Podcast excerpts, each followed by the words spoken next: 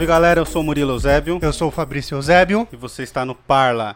E hoje a gente tem como convidado um casal maravilhoso, que já foram meus chefes, inclusive, é o Jornada e a Lica. Se apresenta aí. Excelente. Murilo é suspeito, né? Que a gente trabalhou juntos, a gente viveu muitos momentos juntos. E ele teve a oportunidade também de se iniciar no mundo do mergulho, né? Verdade. Além de fazer café e pipoca. Verdade. Ele foi introduzido no mergulho por nós. Começou, né? E você sabe que o, o meu único registro na carteira é da Jornada Sub? Até hoje. Sério? Porque eu saí de lá, já fui pro escritório, nunca fui registrado no escritório e É. depois autônomo o resto da vida. E antes nunca tinha Nossa. trabalhado. Mas você, Mo, é uma, assim, uma fonte de muito orgulho pra mim, você sabe. Ai, que disso, bonitinho. Você né? sabe que você é responsável também, né? É, não, o Murilo foi uma pessoa surpreendente, sempre, né? Muito querido, independente de qualquer coisa. Vim, vim aqui de joelho se precisasse. Ai, que Legal. Ó, que bonito. Bom, deixa eu falar antes dos patrocinadores, antes de a gente começar a conversar, que é a EC Pinturas, entrei no site www.ecpinturas.com.br. Lá você faz orçamento de forma gratuito de pinturas comerciais e residenciais. www.ecpinturas.com.br. E temos também a Casa do Salgado, que mandou uns salgadinhos aí pra gente. Muito bom o aprovado, salgadinho deles, né? aprovado, aprovado, sensacional. Eu falo. Excelente. Eu falo, a gente já consumiu o salgadinho deles há muito tempo. e é bom você fazer propaganda de uma coisa que você consome, né? Não, claro, e fantástico, uma delícia, sequinho, sensacional. É o arroba a Casa do Salgado. É só entrar lá no Instagram deles, lá tem todos os dados, telefones e tudo que você precisar. Dá pra pedir por lá também, o cardapinho. É bem bom. E é isso. É, nessa época de Covid, Pô, delivery, cara, é... E falar Especial. também, falar também do, do Apoia-se, né? É apoia.c, né? Ponto .se, é, Barra. barra Parla Podcast. É, apoia a gente lá. A gente também tem um Pix, que agora é pix, arroba parlapodcast.com.br. E também, para contatos com a gente, é contatos, arroba é, parlapodcast.com.br. Eu só não sei se é contatos ou contato, aí a gente põe na É descrição. contato. Contato, beleza, Isso, então. se você tiver uma empresa em Jundiaí, região aqui, quiser patrocinar a gente, é só entrar em contato pelo e-mail. Isso. E dá like no vídeo, curte, compartilha, comenta, segue a gente lá no Instagram, que é o arroba Murilo Cássio, arroba Fabrício Fabrício Eusébio e o arroba Parla Podcast, que é o mais importante. Como que é o Instagram de vocês? Arroba Jornada Submarina. Que é o do Avanir. Não, Não. De, do Avanir é Jornada Sub, só. E o da, da Jornada Submarina, que é da empresa, do Dive Center, é arroba Jornada Submarina. Tá. E o meu, arroba Lica Notomi. Meu, seguem lá que é muito legal o Instagram deles. É, tem umas fotos bacanas, Tem. hein? Mergulho é muito legal, né? É real isso que o, o, o homem ele sabe mais sobre o espaço do que sobre o, o, o mundo submerso? Não, Ou não? não. Guardadas as devidas proporções, É. podemos dizer que há muito para ser descoberto aqui no planeta ainda do que no, no espaço. Claro que lá a- as opções são infinitas e aqui uma hora vai ser finita. Mas esse finito, meu, para se esgotar, ó, vai demorar muito tempo. Quanto que o homem consegue chegar hoje, você sabe? O recorde mundial de mergulho em profundidade com circuito aberto, que é aquele sistema que você respira e solta o ar, ele volta, Que é solta com as bolhas com cilindros. 328 metros, um português, o Nuno Gomes. Cara, não é nada quase, né? 328 Assim, 328 pensar metros, em- que é diferente do mergulho com o sistema saturado, que é um pouco mais. Se eu não me engano, foi 340 e pouco. Foi, na época foram brasileiros que bateram esse recorde em mergulhos para Petrobras. Porra, que legal. Dependente. Né? É, Sistema dependente, que não é com tanque, Que né? é aquele que vai com o sino de mergulho, aí o cara sai do sino, não sei o que, o cordão umbilical, sistema de ar mandado. Agora, o, o sistema de eh, mergulho autônomo é 328 metros, o recorde mundial. É, Pô. e tem que agora, recentemente, os chineses conseguiram mandar um submarino até o final das Fossas da Marianas, né? Que é o, O que é? lugar mais profundo da, da Terra, o ponto mais profundo da Terra. Ah, então tá, era, era mas isso que eu é, mas é, não foi um mergulho a pessoa, Sim. né? Foi dentro de um... o homem chegando lá. Ah, mas tinha uma metros? pessoa dentro, então, não foi só um Tinha submarino. Tinha, submarino. tinha. E, e, e, coinci- é, é, e uma coisa muito interessante também, o recorde mundial de mergulho em apneia, ou seja, só com o ar dos pulmões, é de 214 metros. É da Carol Meyer ainda? Não, que Carol Meyer. Carol Meyer. Mas ela já foi recordista, não foi? Ela foi, mas não, ela fez na época um recorde de 91, é, mergulho 91. autônomo com a mergulho livre, respirando oxigênio puro antes. É tempo de apneia.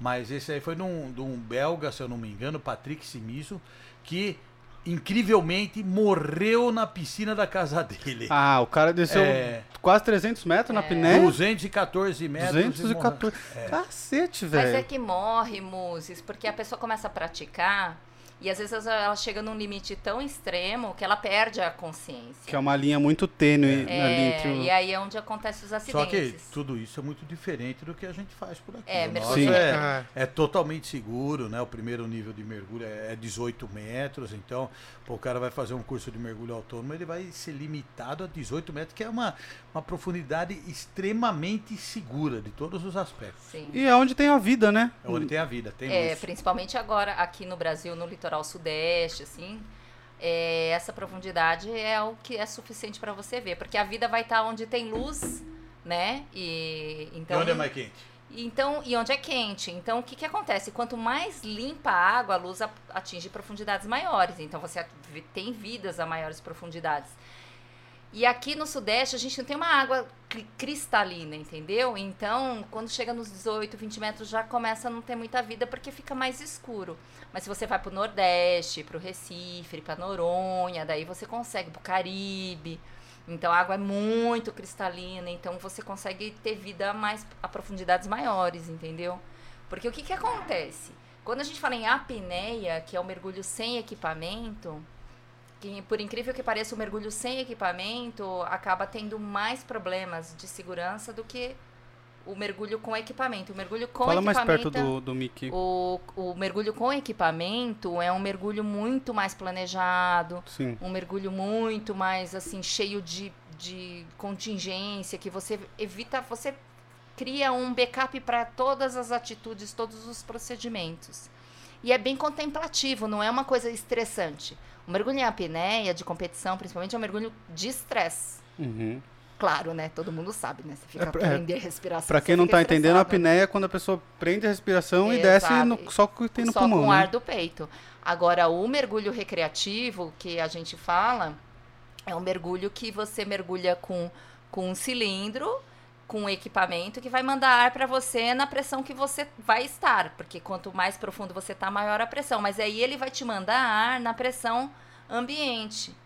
Então você nunca vai sentir estresse, não vai sentir a opressão no peito, nada, sempre confortável. E o mergulho é a única atividade outdoor que não tem adrenalina, muito pelo contrário, é um lance de respiração e um lance de O relaxamento. que, que é uma atividade outdoor, pra quem tá ouvindo? Outdoor é tudo que você, são atividades que você faz fora. Então tem Ao ar é, livre. Ao ar Tá. livre. Ao ar livre. Tem que é, tem tem é, cascade, Ciclismo. ciclismo, é, Mountain bike. mountain bike. Tudo é não, Tá. outdoor. essas rafting. A própria corrida é uma atividade outdoor.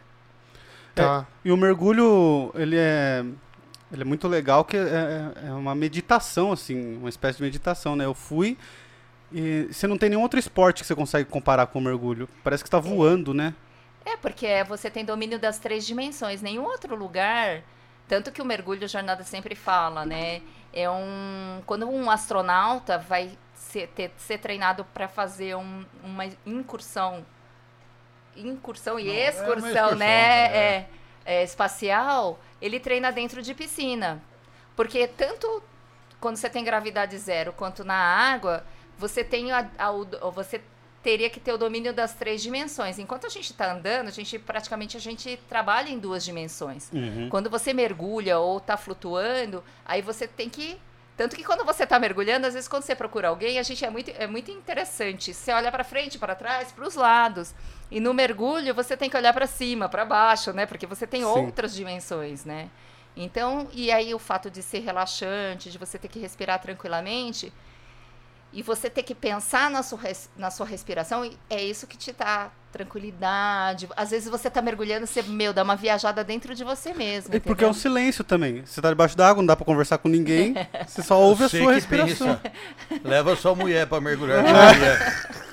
Eu chamo ele debaixo d'água. Como Você você chama ela debaixo Eu d'água? tiro o regulador e Olha, chamo. Você achava que você ia ter o sossego que sua mulher não ia mais falar, ela fala e aprende a falar.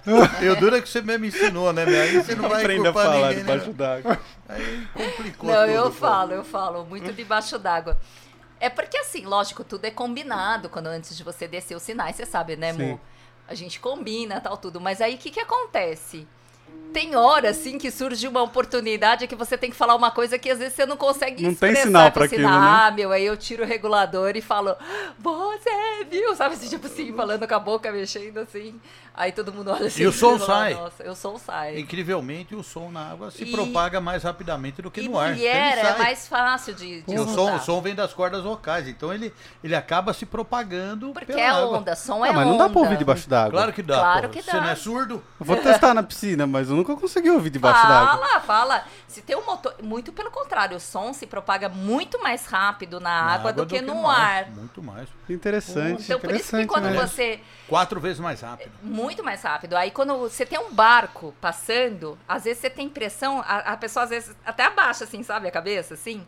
Porque você não consegue distinguir debaixo d'água. O som viaja tão Ah, tá. rapidamente, você não sabe de que lado vem o som. Porque o cérebro não consegue captar essa diferença entre as Em qual eh, ouvido eh, chegou de primeiro. Então, aí, porque viaja muito rápido.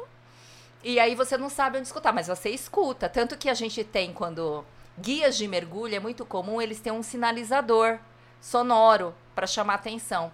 Quando você vai Um cilindro, mergulhar, Blim, blim, blim, é, blim, ou às vezes bate no cilindro. ou bate pim, no Ah, cilindro, é o com cilindro uma do barco, é faca, verdade. O cara exato. saber onde Pra, porque qual assim, direção. você vai chama a atenção do grupo. Sim, porque quando às vezes você vai num lugar, por exemplo, você vai viajar no mergulho, tem um guia de mergulho local, geralmente, que, é, que sabe o que, que tem de legal, o que, que não tem, que nem quando você vai numa trilha, um cara que conhece, sabe o que, que achar tal. Então, aí, quando ele vê algum bicho, alguma coisa pitoresca, ele quer chamar a atenção do grupo. Aí ele dá uma batidinha ou chacoalha um sininho pra chamar a Desde atenção. que previamente combinado. Isso é Sim. importante. né? Uhum. Então, por isso que os guias de mergulho são treinados, né? São treinados dentro de padrões internacionais para aprender ó, como realmente ter uma comunicação efetiva com o grupo, como guiá-los, né? Então tudo tem que ser previamente combinado, senão o nego vai ficar batendo se não foi combinado antes, ninguém vai, vai entender saber, vai entender. absolutamente nada. Não, do- e você não do vai tá. saber nem onde que o guia tá, né? Porque tudo é combinado, o guia vai falar, eu tô indo Posição do primeiro, guia, posição. Então tudo é uma coisa previamente combinada, né? Entendi. Você tem alguma questão pra fazer, Fabrício? Porque eu acho que você vai ter as questões mais parecidas com o pessoal que tá assistindo, Não, cara. na realidade eu, eu tive uma oportunidade de fazer mergulho já, mas é aqueles cursinhos que você faz de 10 minutos Aham. e vai um cara te segurando. É o Discovery que o pessoal É, fala. que daí aham. eu Ou tava- batismo. Eu tava em Maragogi, né? Sim. Aí você paga. Nem nadadeira você põe. Não, Aham. não. É só o, o cilindro, o respirador. Aham. E, e é bem legal, porque a minha esposa ela tem trauma, ela não consegue enfiar a cabeça debaixo d'água. Daí o cara que gerencia ela chamou um instrutor e falou: Você vai com ele. E o cara ficou, ficou, ficou. Aí no final ela mergulhava, eu descia, eu ficava, e aí pra mim dava uma sensação de que eu tinha entrado água. Aí eu pedia pra subir. Ela, a hora que ela mergulhou, ela, Ela foi, foi, embora e eu é. ficava pedindo pra subir toda hora. Foi legal. Mas eu acho que isso que é bacana da mulher praticar mergulho, pelo fato de que, como a mulher, é, teoricamente, não é que ela é mais medrosa, ela é mais cuidadosa. Uhum. Então, na cabeça da mulher, vem muito mais questionamentos é, a respeito da própria segurança, enfim. Então, ela fica mais receosa. Por ela ser receosa, ela presta muito mais atenção nas orientações que são passadas. Sim. Então, aí, quando ela vai, o que, que acontece? Ela pega e, e, e ela prestou atenção. Então, ela segue bonitinho, faz as coisas. Agora, quando é homem, às vezes ele assim, não, eu sou fartão, eu vou, eu dou conta, acontece alguma coisa, daí na hora que desce, aí ele começa a ficar afobado e quer fazer as coisas, então ele acaba sendo mais precipitado. Acontece muito de casais vir, mais porque o marido quer. Acontece muito da mulher, tá? Uhum. Mas acontece muito do marido querer e aí a esposa vai, tipo, pra acompanhar. Ela mergulhou obrigada, tá? É, É. é, que nem eu, mergulho obrigada. É pau. Se não, dá mergulhar, pau. vai ficar lavando louça. Vai- Vai mergulhar. Ruim, né? Aí a mulher acaba se dando melhor no mergulho, eventualmente, do que o menino, que, do, que o, do, do que a parte masculina. Mas isso é uma coisa que Varia muito, lógico, né? Filho ligando, né? Então, Matheus? O Vitinho. Ah, um beijo pro Vitinho, um beijo pro Matheus também. Então, o Matheus também, tá? E curtiu. É, o Matheus Ah. acompanhou um tempo. É, o Matheus falou, nossa mãe, que bacana, tal, não sei o quê. Porque ele é mais antenado, né, nessas coisas, né? O Matheus, É. ele curte mesmo. Mas eu acho assim, é, mergulho, o que eu acho mais fantástico no mergulho é aquela coisa de ser democrático no sentido de que se você for praticar, praticar corrida, futebol, eventualmente, quem é mais forte, quem é mais leve, ou quem é. Geralmente o homem tem uma massa muscular mais privilegiada que as mulheres, acaba dando diferença de performance. Adulto, criança. No mergulho, é uma coisa que quando você está dentro da água, você pode praticar com outras pessoas de perfis totalmente diferentes que não vai dar tanta essa diferença de performance, né? E além disso, o que, que vai acontecer? É, favorece muito a interação entre pais e filhos, entre marido e mulher, que é uma atividade que pode ser praticada em família, em- com amigos, grupos de amigos de perfis diferentes, entendeu? Uhum. Tem, é, tem a questão do pulmão ser menor, gastar menos oxigênio, não é mito? Tem, tem, tem. Oxig- Ar, Na ar, realidade, ar, ar, ar. comprimido. Ar, né? Ar. É, isso é uma coisa que é legal de falar, sabe, Mo? As pessoas acham que, que dentro do cilindro tem oxigênio. Você, ah, bom, você recarregou muito o cilindro, né, muito, Momo? muito, muito. Tem uma- le- Você lembra que deu um pipoco uma vez? Pode falar. Nossa senhora. Cara, aquele dia eu fiquei com medo, assim. Eu fiquei uns 5 minutos em estado de choque, Que olhando pra mim. saiu. Nossa. Olha, eu não me caguei de dó, porque eu fiquei com medo aquele dia. O que era que tinha sido mesmo? Foi uma tampa de um filtro. Ah, Dudu, então, mas o que, que Era, acontece? Era, naquele época eu não foi. tinha nem tanto cuidado às vezes. Putz, aí, ó. Não, mas é Acertou porque... um passarinho lá no alto. Exatamente. Matou a pomba. Mas, gente, mas é essa questão, é ar comprimido. Então você respira. Óbvio, existem outras misturas gasosas. Mas o que a gente respira no mergulho, no mergulho recreativo é o ar comprimido. Então, por que, que a gente consegue respirar por tanto tempo? Vamos dizer, uma média de uma hora, um, um tanque, né? Hum. Porque se o tanque em si, ele tem um- um- uma capacidade de 11 litros de ar. De 11 litros de água. Então, se você não tivesse pressão, ia caber também 11 litros de ar. Se você pensa que a capacidade do pulmão, praticamente, cada respirado, 5 litros cada por minuto, a gente respira, mais ou menos. E aí você, tipo assim, dava duas, três, res- dois, três minutos, acabaria o ar. Então, o que permite que a gente fique muito tempo no ar é justamente esse ar ser comprimido. Tá. E ele é comprimido 200 vezes mais do que a pressão atmosférica. Então, ele tem 200 vezes mais ar. Cara, é muita pressão, É, muita pressão. pressão.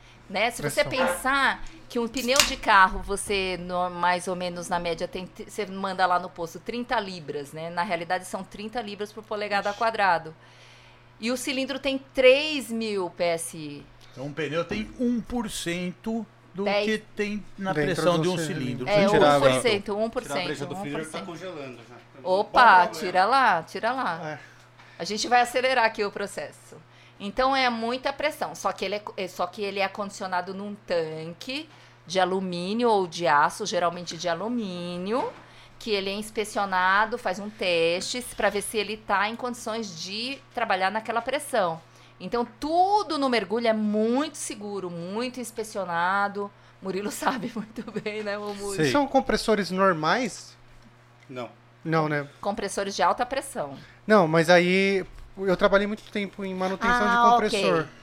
E aí é o compressor normal, aquele tipo de... Não. Porque eu imagino que tem que ter um... Um vai- compressor, vamos fazer um comparativo com um compressor da- de uma borracharia, vai. O compressor de um- de uma borracharia trabalha entre 120 e 140 PSI, que quer Isso. dizer libras por polegada quadrada. Então, um, um compressor para encher um cilindro que vai trabalhar com 3.000 PSI, 3.000 libras, ele é um compressor diferenciado. Sim, Então são importados, né? Os que a gente tem lá na empresa são compressores alemães. tá. É, é óbvio que é um outro sistema de compressão, outro sistema de rotação, materiais, etc. E ele tem um sistema de filtragem. É isso que eu ia falar. Filtragem de impurezas e de umidade, porque é o ar que a gente vai respirar. Sim. Incrivelmente, esse ar que a gente está respirando aqui, ele está cheio de umidade. Então, quando o- a pessoa está respirando o ar comprimido do cilindro embaixo da água, a, a boca fica até mais seca, porque ele é mais seco do que Sim, o ar que a sim. gente respira aqui, justamente pelos tempos. São compressores diferentes e é óbvio, pra você ter uma ideia. Um, um compressor que ca- carrega aí cerca de do 200 litros por minuto, ele custa mais de 100 mil reais. É, não, pra e tem a questão, É né? muito caro, É muito realmente. caro, imagino. Só que são especiais, eles são para alta pressão e tem um sistema também de filtragem da impureza e da umidade. Porque não pode entrar umidade dentro do cilindro, provoca corrosão. Na realidade, Sim. a umidade não é por causa da gente respirar, é por causa de, de preservar o cilindro. E também o, a filtragem também, logicamente, né, de impurezas, tudo. Então, e o, e, o, e o compressor de alta pressão, ele não tem só um estágio de compressão, ele tem mais estágios de compressão. Ele não tem só um- uma câmara de compressão, ele tem, ele comprime. né, É, eu tô recomprime. É, enganada. tem os outros também, tem, chega a ter dois cilindros, né? Ah, dois, dois cilindros para comprimir dois estágios, mas é- são materiais diferentes, que Sim. ele consegue pressurizado num- numa uma certa medida de pressão.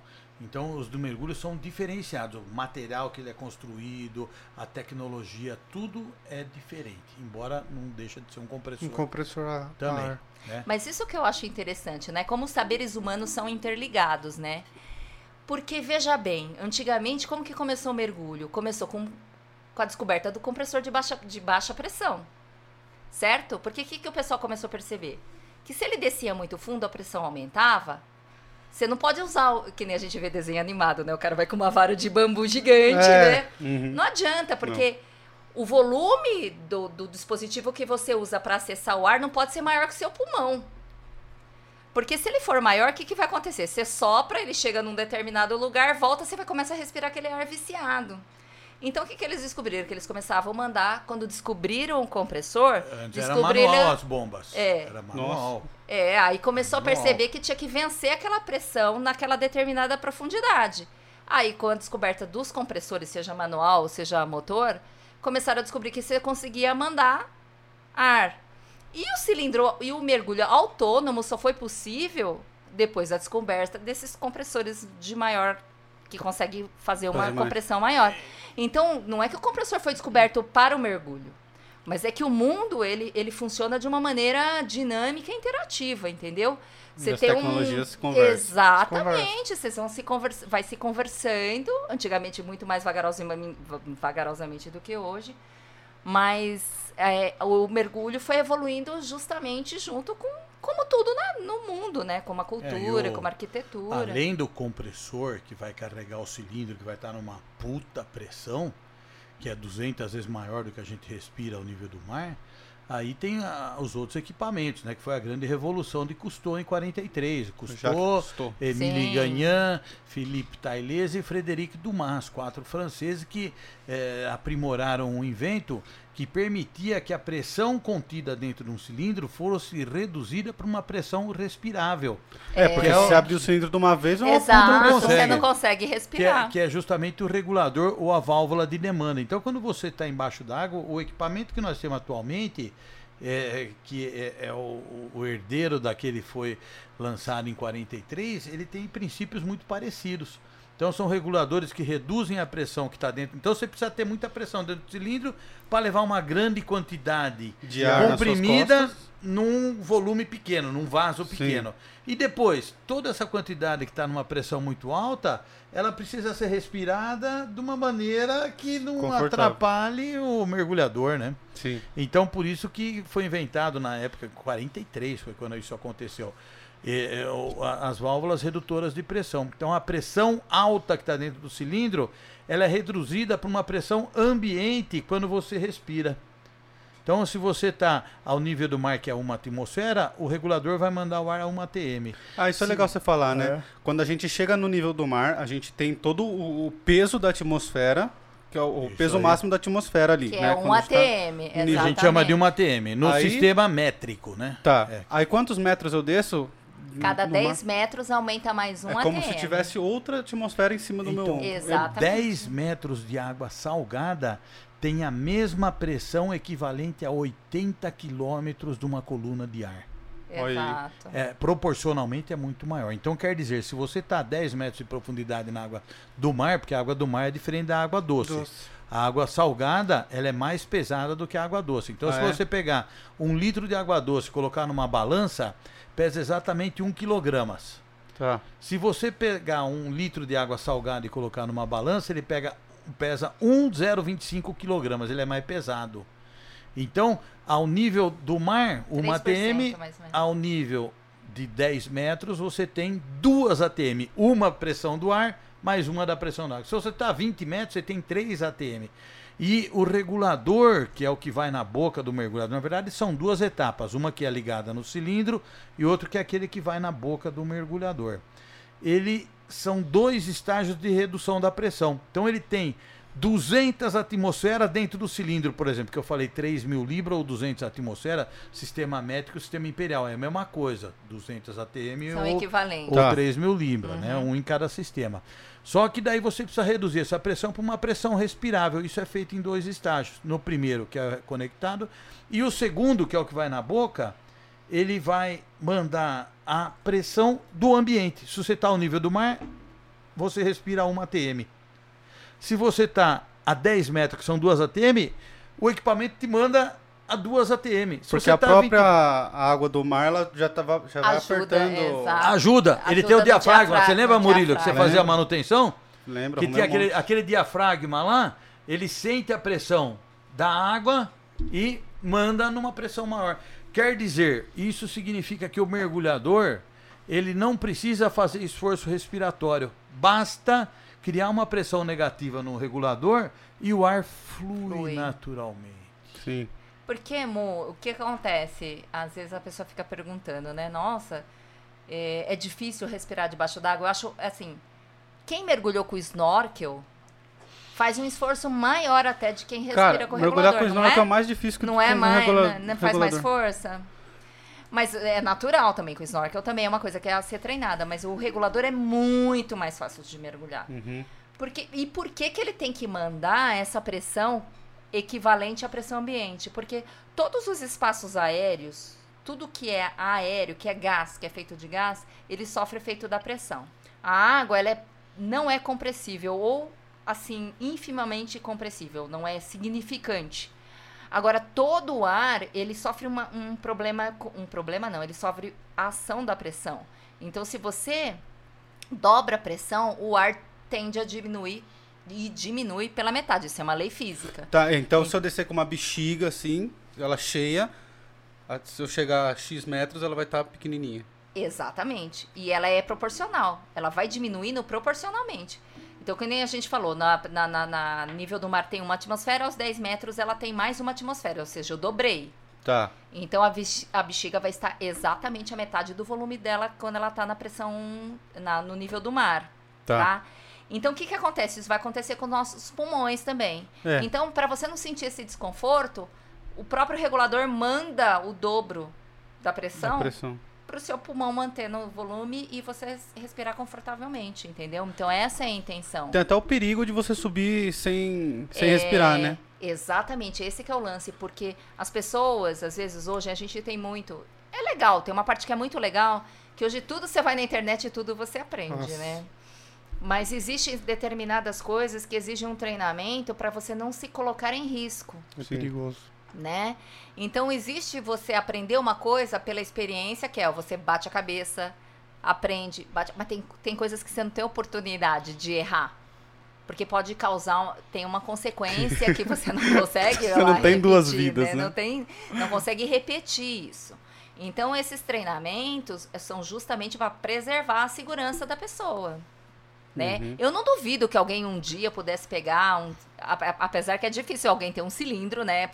Cheio de alta pressão para ir lá e aprender. Mas o que acontece é que existem. O problema menor do mergulho é você aprender a usar o equipamento. O problema maior do, do- do, mergulho é você gerenciar um ambiente que está com uma pressão aumentada. E Uhum. desenvolver a atitude. É, Fazer a condicionar. Coisa certa, condicionamento. Como assim? Atitude, o que fazer, como fazer, por que fazer Ah, tá. e que hora fazer. Não entrar em desespero lá embaixo. Porque eu, eu acho que esse Mas seria não o grande entrar em, perigo. Exato, não entrar em desespero, o que, que é? você se condicionar. Porque se você não, não é os fatores. treinado, não é É. treinado, não é treinado, os- a sua ati- atitude reflexa não vai ser segura. Mas se você for treinado de uma maneira em que você tem um sistema de ensino que consiga fazer com que você, mesmo de maneira automática, consiga desenvolver uma atitude segura, então essa é a, é a função do curso Uhum. né? E esse curso, ele não é dado em meia hora, em meio dia, entendeu? É o final de semana no final todo, de né? semana. Que nem quando o Fabrício falou. Fabrício, né? É. Fabrício. Nossa. O Fabrício falou que ele foi uma experiência, mas a, foi um instrutor. O cara não sai de perto de junto, você. Saiu de perto. A profundidade eu conheço o Maragogi. É dois metros. Ah, é muito pouco. máximo. Muito pouco. Embora acidentes de mergulho possam acontecer, inclusive a baixas profundidades. Então, mas mesmo assim, foi um acompanhamento. E o cara tal. que gerencia tudo na realidade, né? Porque você faz um movimento pra ele, ele aperta um botão, você sobe. É. É o cara que tem a experiência ali que, que gerencia. A gente Esse, não tem na controle. realidade, a gente fala que é uma experiência de discovery ou de batismo. A gente até tem esse, esse tem essa oportunidade de fazer lá na Jornada Sub. A gente tem um tanque que é um aquarião. Cara, Cara, testar. muito legal Ou isso. você tem que ir lá, né, também. Como que vocês estão Só fazendo? me com convidar. Dia que você me convidar. Não, eu- super, super. Daí depois a gente podia bolar alguma coisa do pessoal que a- a- que acessar o Fazer um podcast. sorteio, fazer em um vez sorteio. da viagem pra Pirapora a pé, um batismo no tanque. Ó, o batismo no tanque é melhor do É que a legal. viagem pela fora a pé. Ida e Ida e volta volta. com acompanhante e não, não, vamos pro tanque. Ó, eu Então. gostaria, Lica, se você me Não, você convidar, vai, eu você vou. precisa entrar no sorteio. Ó, eu tô participando do sorteio. É, o que acontece é que agora a gente tá numa fase complicada, mas eu acho que a gente pode perfeitamente gerenciar isso na hora que conseguir que tiver disponível, que a gente puder fazer essa experiência. Porque o que que acontece? Isso é uma coisa muito importante para falar. A questão de contaminação. O, o, o mergulho, como você usa máscara, fechando a parte dos olhos e do nariz, que são pontos de contaminação, certo? E você tá com o regulador com uma, ligado a uma fonte de ar que passou pelo compressor, Uhum. e estudos, já temos estudos que com certeza o coronavírus não, não sobrevive A pressão. à pressão, a- ao processo de filtragem e ao processo de compressão, então o ar que está lá dentro não está contaminado. Então, a atividade do mergulho é muito segura. Está comprovado também que o ambiente de piscina contratado com cloro, Nossa, também o, o coronavírus não sobrevive. Os equipamentos, eles são todos, já tem um protocolo de limpeza dos, dos de desinfecção dos equipamentos desde sempre, né? e que desde sempre, mas agora assim acirrou esse processo. Então ele passa por um processo de desinfecção. Então quando você está com o equipamento de mergulho todo, você está totalmente protegido. Então e os mergulhando equipamentos são individuais. são Sim. individuais, exatamente. A gente não vai compartilhar esse equipamento com, principalmente agora. Existe a possibilidade, antigamente a gente compartilhava, né? Que ainda soprava vela em cima do bolo. Hoje em dia tudo mudou, né? Então, é muito segura a atividade. Só que, ahn, mesmo assim, a pessoa tem que sair de casa, e a gente está recomendando para ficar dentro de casa, mas quando for possível, as pessoas saírem de casa, o comércio tiver uma regulamentação para poder funcionar, rola bacana de vocês ir lá, hein? É. Murilo Nossa. também tem que dar uma relembrada, hein, Eu Mumu? preciso. Ah, quantos anos já fazem Mas já cara? foi convidado, hein? Não foi porque não quis, hein? Bom, mas Eu fui lá esses tempos, um não, churras, né? não lembro por que, que não, a gente não É, entrou lá. eu, mas falei pra você. É que tinha uma galera entrando lá. É, graças a Deus. Então tendo churrasco. Entrando e saindo, do né? Ai, churrasco. vamos fazer churrasco, Vamos. ai, mas quando puder, né? Mas Sabe como, como vocês estavam fazendo antes da pandemia? Vocês abriam de final de semana pra galera experimentar lá ou não? É assim, na realidade, e aí tem uma coisa muito estranha que aconteceu, né, com essa pandemia, né? A gente anunciava no peixe urbano, né? O peixe urbano sumiu, né? Cara, é verdade, nunca mais. Sumiu, não, saiu do ar, um monte de Ah, pessoa é? com um monte de cupom, morreu com um monte de cupom. Ah, é? Eu nunca fui muito adepto do peixe urbano, assim. Comprei uma coisa ou outra, ela nem sabia disso. Eu comprei também Aquele muito pouca Groupon, coisa. que foi o O primeiro. peixe urbano comprou o Groupon. Ah, tá. Então o peixe urbano englobou a- o Groupon e aí a gente anunciava essa experiência no tanque. Porque não, não, não sei se você lembra, Muri- Murilo, quando tinha Adventure Sports Fair, que é uma feira de, de maior feira de esportes era de aventura. Não, Não. eu lembro que vocês iam pra essa feira Foi aí. dois- Então, 2013. é a maior 2013. feira de esportes de aventura que tinha da América Latina e que faz anos que a gente não consegue por N situações econômicas, enfim.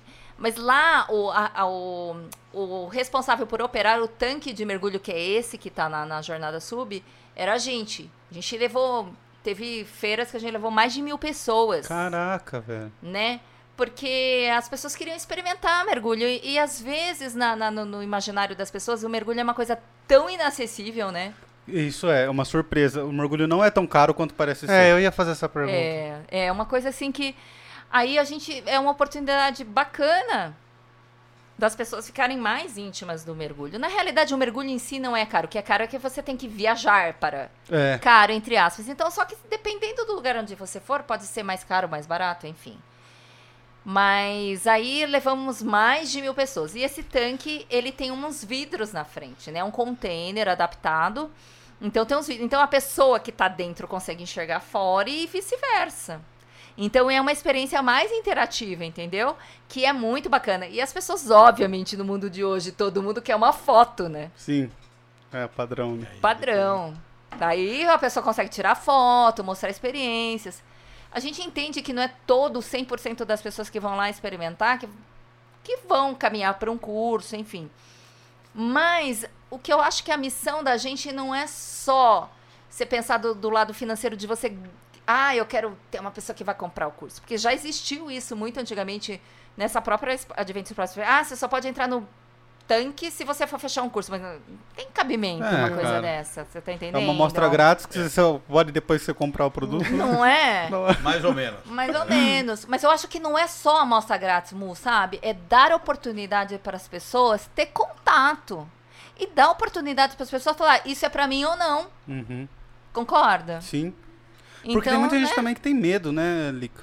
Pois é, e, o- e o medo são vários tipos de medo, Muses, porque tem pessoa que tem um, me, tem um, tem um medo, medo, né? Um medo, assim, da pessoa ter fobia, vamos dizer. Passou por um trauma, ou tem um, um medo irracional de água, mas quer vencer aquilo. Tem um negócio que é, é, é da gente mesmo, de não gostar de água no rosto, né? É, na realidade, porque a gente é mamífero, né? Sim. Então, o mamífero tem um reflexo. Isso é um reflexo, esse é instinto, gente. Que quando você coloca o Instinto. rosto na água, que é, tem uma temperatura mais baixa do que o corpo, você automaticamente você prende a respiração. Uhum. Isso é um reflexo. Por isso que bebezinho, se você põe direto na água, por causa desse reflexo, desse reflexo ele não, não, não afoga, entendeu? Mas esse reflexo é uma coisa que você tem que vencer quando você vai fazer Sim. o curso de mergulho. Mas vencer de uma forma segura e de uma forma racional. Você vai entender o que você está fazendo. Então, o que eu acho que mergulho só não é possível para quem não quer.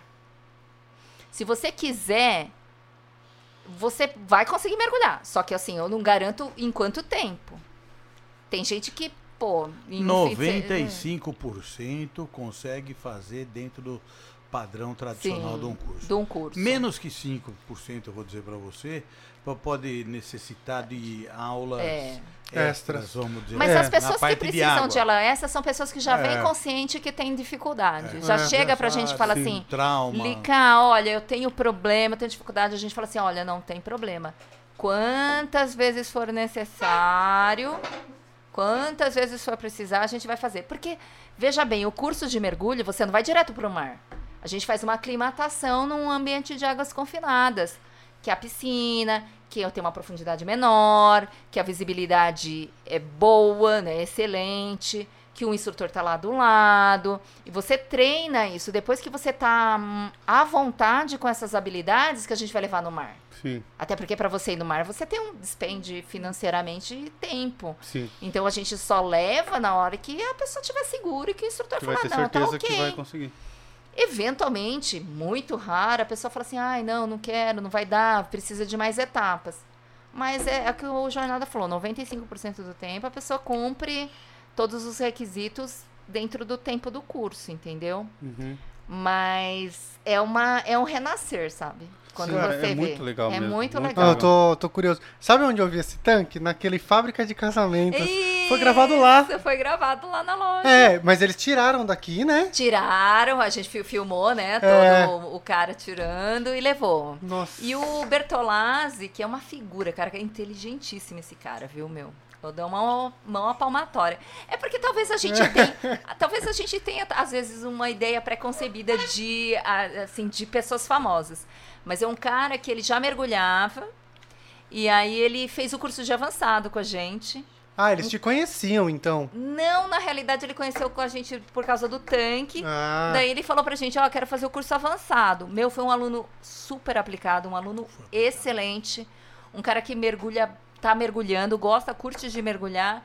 E, e ele é assim, tipo, um cara super simples, super bacana, assim, muito. Foi uma, foi uma grata surpresa, assim, ser instrutora dele, assim, sabe? que legal.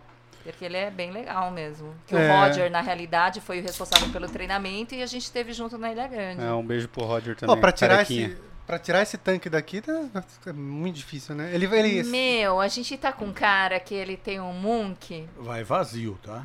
É, imagino. Claro. Não, mas Imagina. mesmo assim, ele pegou tanto as manhas, porque você tem que driblar o fio, né? A fiação da rua, né? Putz, é mesmo. então, né? porque o negócio é Meu, gigante mesmo, Eu né? falo assim, Ele é alto. Você arrasa no, no, no- no videogame, cara. Ele fica naquele joystick assim, cara. Meu, muito, né? Ele pegou muitas É, manhas o, de o tirar. tanque vazio são duas toneladas e meia. Caralho. E mais os equipamentos, né? O, a parte de filtragem, a parte do, do aquecedor, o tratamento de ozônio, não sei o quê. Cheio, ele, ele tem um volume de 30 metros cúbicos, então são 30 mil litros de água. São mais 30 Então, mil se fosse quilos. cheio, seria 33 toneladas. Mas quando ele é deslocado, claro que ele é esvaziado. E aí a gente já teve várias situações, né? As feiras de aventura, Adventure Sport Fair, trabalho para o SBT, para TV Record, fábrica de casamento, Power Couple, Campeonato Mundial de Surf, a gente teve lá. Pô, que legal, Ah, é. cara. É, lá em Saquarema. Foi da Havaianas, pode falar a marca, né? Pode, Da Havaianas. Ela... Patrocina nós, Havaianas. Contato arroba O, o parlapodcast.com.br. Congresso, Congresso Internacional de Bombeiros e Emergências, que foi lá em Goiás, que foram bombeiros de, de 14 países Meu, tanque diferentes. foi pra Goiás. Violento o Que negócio. legal. O tanque, o, o corpo de bombeiros de lá mandou uma carreta oficial do bombeiro para vir buscar o tanque para a gente fazer o trabalho lá. Então esse tanque aí, incrivelmente, ele tá na frente da escola, mas ele é viajadíssimo. Mais que nós, né? Mais que nós. E no Brasil, é, pouquíssimas pessoas devem ter um equipamento Só desse. tem esse, É, não conheço imaginei. outro E, hoje. cara, isso é legal, né? A Jornada Sub, que é a escola de vocês, é uma das maiores do Brasil, não é? Eu, eu, a, gente, a gente tem que ser modesto, né? Não, Não, não mas tem, realmente a não. gente tem uma estrutura boa. Não em assim. número de certificação, né? Não, mas Ali. em estrutura. Estrutura, a gente forma muito instrutor de mergulho, tem muito instrutor de mergulho em todo lugar que você vai, o pessoal conhece o Jornada, né? E a gente forma muito instrutor, a gente tem uma loja também muito bem equipada. Hum, mas sim, você pode considerar que é uma, Que é das, uma das maiores, maiores do centers do país. E é, e é legal isso, porque assim, Jundiaí é um lugar que não tem mar. Né? Louco, né? Louco, porque quando, quando eu fiquei sabendo disso, eu fiquei impressionado. Falei, pô, tem um monte de lugar aí que é turístico e tal, pro cara meter uma escolona de É, mergulho. mas isso é, é, é, é uma coisa do Jornada mesmo, é graças ao Jornada, pelo sonho dele, que é o cara que Eu sou jundiaense, enraizado, totalmente. Adoro essa cidade, a Lica também. então, quando a gente começou a avançar no mergulho, as oportunidades para progredir fora eram maiores do que dentro. Mas hoje a gente percebe que dentro foram maiores do que fora. eu acho, Então, Moses. aqui é só uma. É, é a maior referência, acabou sendo. E, e pouca gente sabe, né? No ano 2000, a escola tinha três anos apenas. A, a revista Mergulho ela organizou um prêmio que era que nem o Oscar do Mergulho. Então, naquela época, a revista de papel era um negócio muito. Conceituadíssimo, é, né? muito. Então, tinha lá. que louco, não Começou mais quase. revista Não tem, né? Mergulhar, depois revista Mergulho, que veio da, da revista Náutica, foi uma derivação da Náutica. Paralela à Náutica tinha uma que chamava Offshore. Tinha um monte, né? Você tinha uma coleção tinha- gigantesca Tenho ainda, tenho todas. Nossa, Moses tem. Aí Uma a, vez a- você fez organizar aquele negócio lá, foi, Tá nossa, tudo organizado. Viu? Ah. Nem Moses, vontade de jogar tudo pela janela, né? vista tudo em inglês. Viu? Esses dias esses dias eu achei a, a revista Mergulho número 01. Pô, você achou? E aí até tirei uma foto da publicidade da Pino, roupa de mergulho, mandei pro Pininho, filho do velho Pino. O velho Pino, é Pino é uma marca de, de, De roupa- De roupa de, mergulho. neoprene. viu? é. O velho Pino fez 94 anos essa semana. E sabe o que o homem fez para comemorar os 90? Ele mergulhou. Mergulhou. Caraca. Mergulhou. O homem com 86 anos, ele deu a volta ao mundo de veleiro, cara. É Puta negócio que merda. nem Ele ama, imagina, é. O, o seu Pino. É, eu a gente mandei. fala seu Pino, né? Não é o nome Então. dele na realidade. Mas, mas aí a revista Mergulho, que foi a maior de todos os tempos, naquela época era o auge dela, os anos 2000, 99, 2000. E, e tinha, era, era enorme, muita Era a maior revista publicidade, brasileira de mergulho. Era que tinha duas, Mergulho e Scuba. Uhum. E a Mergulho era o auge dela. Aí eles lançaram uma campanha que era para escolher a melhor escola de mergulho do Brasil e o instrutor do ano. E incrivelmente, que era a votação pela internet que estava começando. A Jornada Sub foi eleita a melhor escola de mergulho do Brasil. Pô, que Você legal. foi instrutor Foi- do ano Foi, também. foi- é, foi a única vez que isso aí aconteceu, né? Depois teve em 2001, se eu não me engano também, depois parou, né? Mas a Jornada Sub, que é uma escola genuinamente jundiaiense, ela foi eleita a melhor escola de mergulho do Brasil. Desbancou escolas de, de- de décadas, né? De que tinham em São Paulo. É, Scuba Point, Claumar, não sei o que, do Rio. Chupa. Ela foi eleita. Ah, não. São Mas- queridos, são mas, queridos. mas o que, que era o diferencial? Tô zoando. O, o pessoal que fazia os cursos, apesar de ser nova escola, eh, esse jeitão de caipira parece que aliado à Mas- seriedade. A escola é muito séria, né? Mas ao mesmo tempo que é séria, tudo é muito divertido. Sim. Então isso é eu real, acho é que essa divertido. combinação Mas de seriedade com diversão é. Mas um- é isso que eu acho que as pessoas não podem esquecer. Porque o que, que eu acho, sabe, Muses? É, mergulhar envolve uma questão de segurança e a gente não pode esquecer disso. Sabe por quê? Você tem que ter respeito pelas pessoas que te procuram. A gente recebe muitas pessoas que. Quatro anos sem férias. É. Vou tirar essas férias pra ir mergulhar.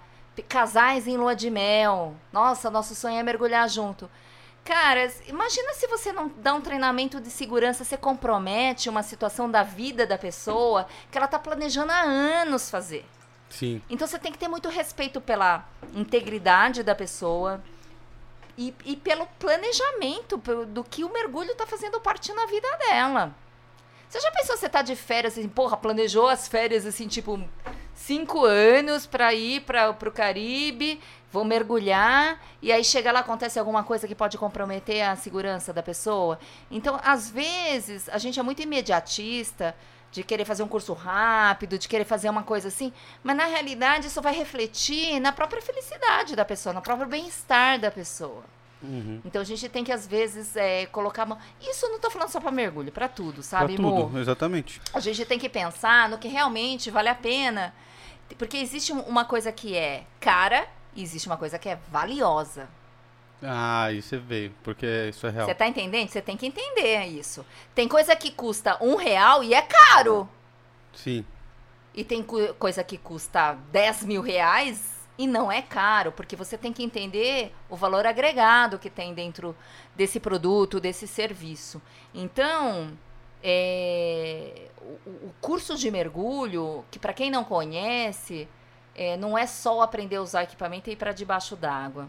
Existe todo um estudo é, didático, inclusive, para que a pessoa incorpore eh, comportamentos seguros.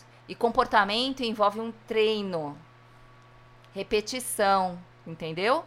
E você não consegue fazer esse treino e repetição num espaço pequeno de tempo, você concorda? Concordo. Não tô falando que o curso demora muito, não é muito. O curso não é demorado. O, eu o acho o curso curso você consegue fazer num fim de semana e do segundo fim de semana, então são dois fins de semana, são seis dias praticamente.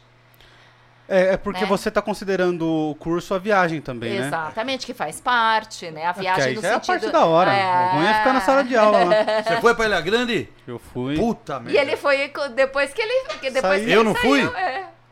Eu Foi? fui. Não, você não foi, nem, nem você não, nem não, ali. é- não, a gente não foi. Puta Fui numa merda. equipe diferenciada. Perdi isso aí, isso que eu fui. E não, Não, vamos mas falar disso. vamos, vamos ainda juntos, é. Nossa, eu queria ir com vocês. Vamos, vamos sim, vamos sim. E o- Vamos fazer um paralalá. um parla lá. Nossa, ia ser legal, Nossa, hein? Parla na Ilha Grande tem o. Mas aí vai ser com. Comida lá é sensacional. Não né? com esse, esse equipamento customizado, a gente faz um equipamento Não, mais. a gente leva isso aqui tudo. Nossa. Põe no busão lá. Nossa. O microfone de ouro, né? Microfone de ouro. Tá que eu pariu. E, Lica, você tava falando de treinamento e tal. O mergulho é um dos esportes mais seguros do mundo, né? Mergulho é no sentido de planejamento. E se você contar o número de acidentes que tem, não tenha dúvida. É muito É pouco. que existe uma vertente que antigamente foi muito estigmati- estigmatizada de, do mergulho, da, do, da atividade mais eh, perigosa do mundo, que era mergulho em caverna. Mergulho em caverna é um, não é mergulho recreativo, é um mergulho técnico. Aí é Embora, pra- embora recreativo, é Ah, tá, técnico. tá. É uma outra vertente. Porque o que a gente tem que entender? O mergulho recreativo que a gente fala é aquele mergulho que qualquer coisa, sob qualquer condição, você não se sentir bem debaixo d'água, você sobe. Sobe direto para a superfície. Mete o joinha. Mete um joinha, sobe dentro, do, lógico, dos limites, né, de subida, enfim. Agora, os- o mergulho técnico é um mergulho que, eventualmente, você não consegue subir direto à superfície se acontecer alguma coisa. Seja porque você tem um teto, que é ambiente Se de você tiver numa caverna, caverna, por exemplo. Teto físico. Porque, veja bem, um teto físico, um teto real, Tá. ou um teto virtual. Você fez um mergulho que tenha sido numa profundidade ou num tempo que exige que você faça uma parada descompressiva obrigatória. E se você não fizer, Exceder o tempo das tabelas. Exatamente. Né? Que tem É, tinha tabelas. isso, né? você excede o limite do recreativo. Isso é legal, porque assim, só pra fazer um paralelo. Vocês corrigem se eu estiver falando merda. Mas quando a gente desce pro litoral, por exemplo, a gente já sente um negocinho no ouvido, né? Sente, é a diferença de pressão, É, lógico. e assim, a gente não, não chegou nem a, a diminuir muito a pressão, né? Quando você Exato. entra debaixo d'água, é muito, chega a doer se você descer muito rápido, né? Claro, claro, porque a pressão, como a gente viu, é muito mais. a- Cada pouquinho que você desce é muito É mais. muita pressão. É, do isso, que no ar. Isso que o Murilo comentou é o efeito direto da pressão, né? Exato. É o efeito direto. Essa questão do, do tempo de não descompressão é um efeito indireto. Que é, Então, a lei do efeito direto, que é esse que você sentiu, né? Ah, Tá descendo a Todo serra, a sente, pressão do ambiente aumenta, a pressão do ar aumenta, e aí a orelha acaba, né? Só que na água, aquela proporção que nós falamos no início, 80 km de ar equivale a 10 metros de água salgada, para ter a mesma pressão. Então, na água, você sente isso aí muito mais proporcionalmente, mais rápido. Esse outro efeito que a gente está falando do ambiente de teto, ou teto físico, caverna, naufrágios, etc., ou quando você excede o limite de não descompressão. O que, que é não descompressão? Aí é, é um efeito que o gás inerte que a gente está respirando, que a gente respira o ar, por exemplo. Tá. O ar tem oxigênio e nitrogênio. O oxigênio é metabolizado, o nitrogênio não.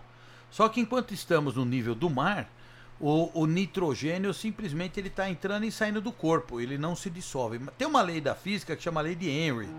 A lei de Henry fala sobre, sobre a solubilidade dos gases. Então, um gás sob pressão, inerte, ele começa a se dissolver no líquido.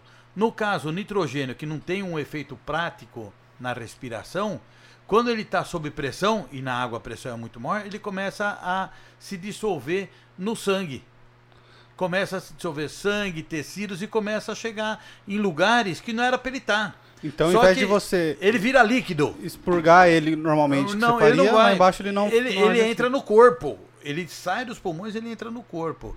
E o problema não é que ele entra enquanto ele está sob pressão, enquanto ele está dissolvido. O problema é quando a gente começa a voltar para a superfície, ele vai ter que sair do tecido porque ele vai voltar ao estado natural dele. Então o gás ele vira solução e depois volta ao estado gasoso. É, é se óbvio que você, Se você não, não cumprir ta- a, a tabela a de tabela, mergulho, a ele pode virar gás dentro do seu corpo. É a mesma o coisa que você tomar uma injeção de ar, assim. que- que dá- Ah, mais ou menos, guardar as devidas proporções, mas, É, mas injeção de seria ar é só se você fizer uma é, cagada, aí seria a, a equivalente. grosso modo, muito a Tá. grosso modo. Mas por isso que existe essa tabela, por isso que existem os níveis. Né? O nível básico do mergulho, que é o scuba diver, open water que a gente fala, é 18 metros, que você tem muito pouco gás dissolvido no corpo. Então os limites de não descompressão, eles são muito ampliados, né? Mergulhos mais profundos. Então quanto mais profundo é o mergulho, maior fica a, a complexidade por causa dessa questão do gás dissolvido. E aí vão acontecendo as alternativas, né? Misturar, ao invés do ar, você ter o ar enriquecido com oxigênio, por exemplo. Ele vai ter um certo limite, até 40 metros, a gente chama de nitrox. O nitrox. Ele, ele vai diminuir o gás inerte, vai diminuir inclusive um outro efeito que chama narcose, né? Ah, queria que você falasse disso. É. E, e- e A aí brisa. até 40 metros. E por último, é, a gente tem que diminuir o oxigênio do ar, porque o oxigênio também vai se tornar tóxico. Tem que tirar o nitrogênio e tem que colocar um outro componente que é o hélio, que é o trimix no caso, né? Então, mergulhos fundos são mergulhos extremamente complexos. Né? Eu falei aqui do aquele mergulho lá do, do, do Nuno, que é o português, né? Tem uma, uma, uma outra que bateu o recorde desses dias, 226 metros, uma mulher também de circuito aberto. Então, tem, tem todos esses fatores a serem considerados. E aí, abaixo disso, é o que a gente chama de mergulho técnico, mergulhos que têm um Que grau tem de que ter- complexidade maior. Cavernas, naufrágios, mergulhos profundos que eu tenho que trocar os gases, levar cilindros maiores, maior capacidade né, de armazenamento. Então são outros patamares e que a gente faz na escola também. A gente faz tudo isso aí. Jundiaí, por incrível que pareça, mergulho profundo, caverna, militar. Tem o é um também, né? É o É, resto. vocês treinam os militares, né? A gente tem treinado, não Calma. só da Marinha como do Exército. É. Vamos lá. Deixa eu só pra galera entender. Que uma coisa é a escola de mergulho, a jornada sub. Outra coisa é a certificadora NAUI, né? Sim. É. Porque no mergulho você não pode sair mergulhando. Você tem Não que ter pode. alguma certificadora. Você tem que ter um padrão. Tá. O padrão. Então, quando, quando E nós temos montada... mais de um padrão aí. Tem, viu? Qu- Quando, ah, se a gente falar da, da história das certificadoras, vamos começar lá pelos anos de 1960. O padrão de mergulho não existia. Cada um ensinava da sua cabeça, então muitos acidentes aconteciam e etc. Finalmente, em 1960, as cabeças pensantes do mergulho daquela época nos Estados Unidos, principalmente, que foi o país que mais se desenvolveu economicamente e onde o, o esporte mergulho ele, ele rapidamente se expandiu, né? Então, as pessoas tinham um poder econômico, compravam os equipamentos, etc., e tinham acidentes. Então, as cabeças pensantes daquela época se reuniram, pessoas do meio acadêmico, da Marinha Americana, os que estavam envolvidos com os padrões mais sérios de treinamento, para criar uma forma do mergulho ser ensinado com segurança. Então, o que, que seria essa forma aí? Que, que matérias acadêmicas devem ser ensinadas para aquele determinado nível? Né? Que habilidades aquele mergulhador naquele nível deve ser conhecedor? Habilidades no seguinte sentido, de simular, resolver os problemas que podem acontecer embaixo da água. Né? Como um treinamento deve ser seccionado? Teoria, águas confinadas, treinamento em piscina primeiro e depois treinamento no mar em águas abertas. Dá pra Então- fazer um paralelo pra galera entender bem porcamente com carta, né? Você tira a B, tira a B, tira de caminhão. E tem o básico, exato. É, vários mais ou níveis menos, uma teoria, a prática e o exame. É, seria mais ou é menos isso. aí. Seria. É, é, seria uma, uma, uma Porcamente, guardada as devidas- galera, é. Sim, mas seria uma referência, né? E, no- e ao Tá. final, e o mergulhador recebia sua certificação, que seria a CNH, né? Isso. Isso começou lá em Lindo. 1960. E, e aí ali surgiu a, a National Association ar? of Underwater Instructors, NAUI Now. uma certificadora Que é pioneira tá mundial e, e ela É. ditou os padrões na área do ensino do mergulho recreativo. Só que ela não tem fins, é, fins Lucrativos. lucrativos. né? E aí começaram a surgir é, pessoas ligadas à própria NAU e que perceberam, pô, o padrão é legal, mas não ganhar dinheiro por quê? E começaram a montar a- as diferentes certificadoras. Né? Aí teve PAD, SSI, TDI, NTD. Que aí você faz o curso em um Hoje são mais de 360 certificadoras espalhadas pelo mundo dia. Nossa, tem inteiro. bastante. Tem não tem quem certifique as certificadoras? Assim, Não Algum- tem. algum- tem Tentou-se criar né, um organismo regulador chamado RSTC lá atrás, que a NAUE foi uma das que incentivou, mas no fim a, NAUE acabou saindo porque é, era voto vencido. Né? Então os padrões comerciais acabaram sendo mais interessantes do que. Mas pra- hoje pras faz parte de novo. Ou voltou a fazer parte. Mas Hoje faz. então, esse é o padrão que, que a Jornada Sub trabalha. Ela é uma a- certificadora, aliás, uma, uma escola de mergulho que trabalha dentro dos padrões internacionais, que são muito rigorosos da ANAU. Aliás, são os mais rigorosos, tanto para É, formar os professores, como também depois para que os professores formem os alunos, e ao final eles recebem os alunos as suas carteirinhas, suas credenciais. O mergulhador now, ele é mais respeitado onde for, assim, né? Qualquer É lugar do respeitado. mundo mostrou a certificação NAU e os caras respeitam. E acho bom, assim, marcar que a partir dos 10 anos, né? Dos 10 anos pode se certificar. 10 anos de idade. 10 anos de idade, até os 15 tem que ter um responsável, né? Certificado júnior. E aí a idade máxima depende do, da, do da, assim, da, da condição de saúde, né? Porque tem algumas condições de saúde que impedem mergulhar. Mas dá pra mergulhar, a gente foi pra Bonaire, né? Que é uma ilha do Caribe. Que a gente fala ilhas ABC, né? Que é Aruba, Bonaire e Curaçao, que é é na costa da, sensacional, Ve- né? é, Por foto só, mas. na costa da Venezuela, né? E aí, na- assim, no norte da, da América do Sul, assim. E aí, é, meu, a gente vê casal, assim, bem de tiozinho, tiazinha, assim, tipo, um pouquinho mais velho que É, nós, pai. né? Nós somos tiazinho, tiozinho também. Mas um pouquinho mais velho que nós, e, meu, vai que pega o carro e vai embora, mergulhar. Porque é uma curtição, né? Muito. Porra, muito legal. E a Naui, ela, ela dá treinamento pra. pra Disney Todo World. astronauta da NASA é mergulhador Naui. Olha aí. então, os astronautas, quando eles são preparados para as missões extraveiculares, né, ou spacewalk, que eles têm que sair do ambiente confinado da Estação Espacial Internacional, Acabou a escola? ele- eles têm que ser treinados para usar aqueles trajes espaciais. Né? Ali que a gente falou no começo do nosso bate-papo, que eles usam, né, estão no ambiente do, do, do vácuo.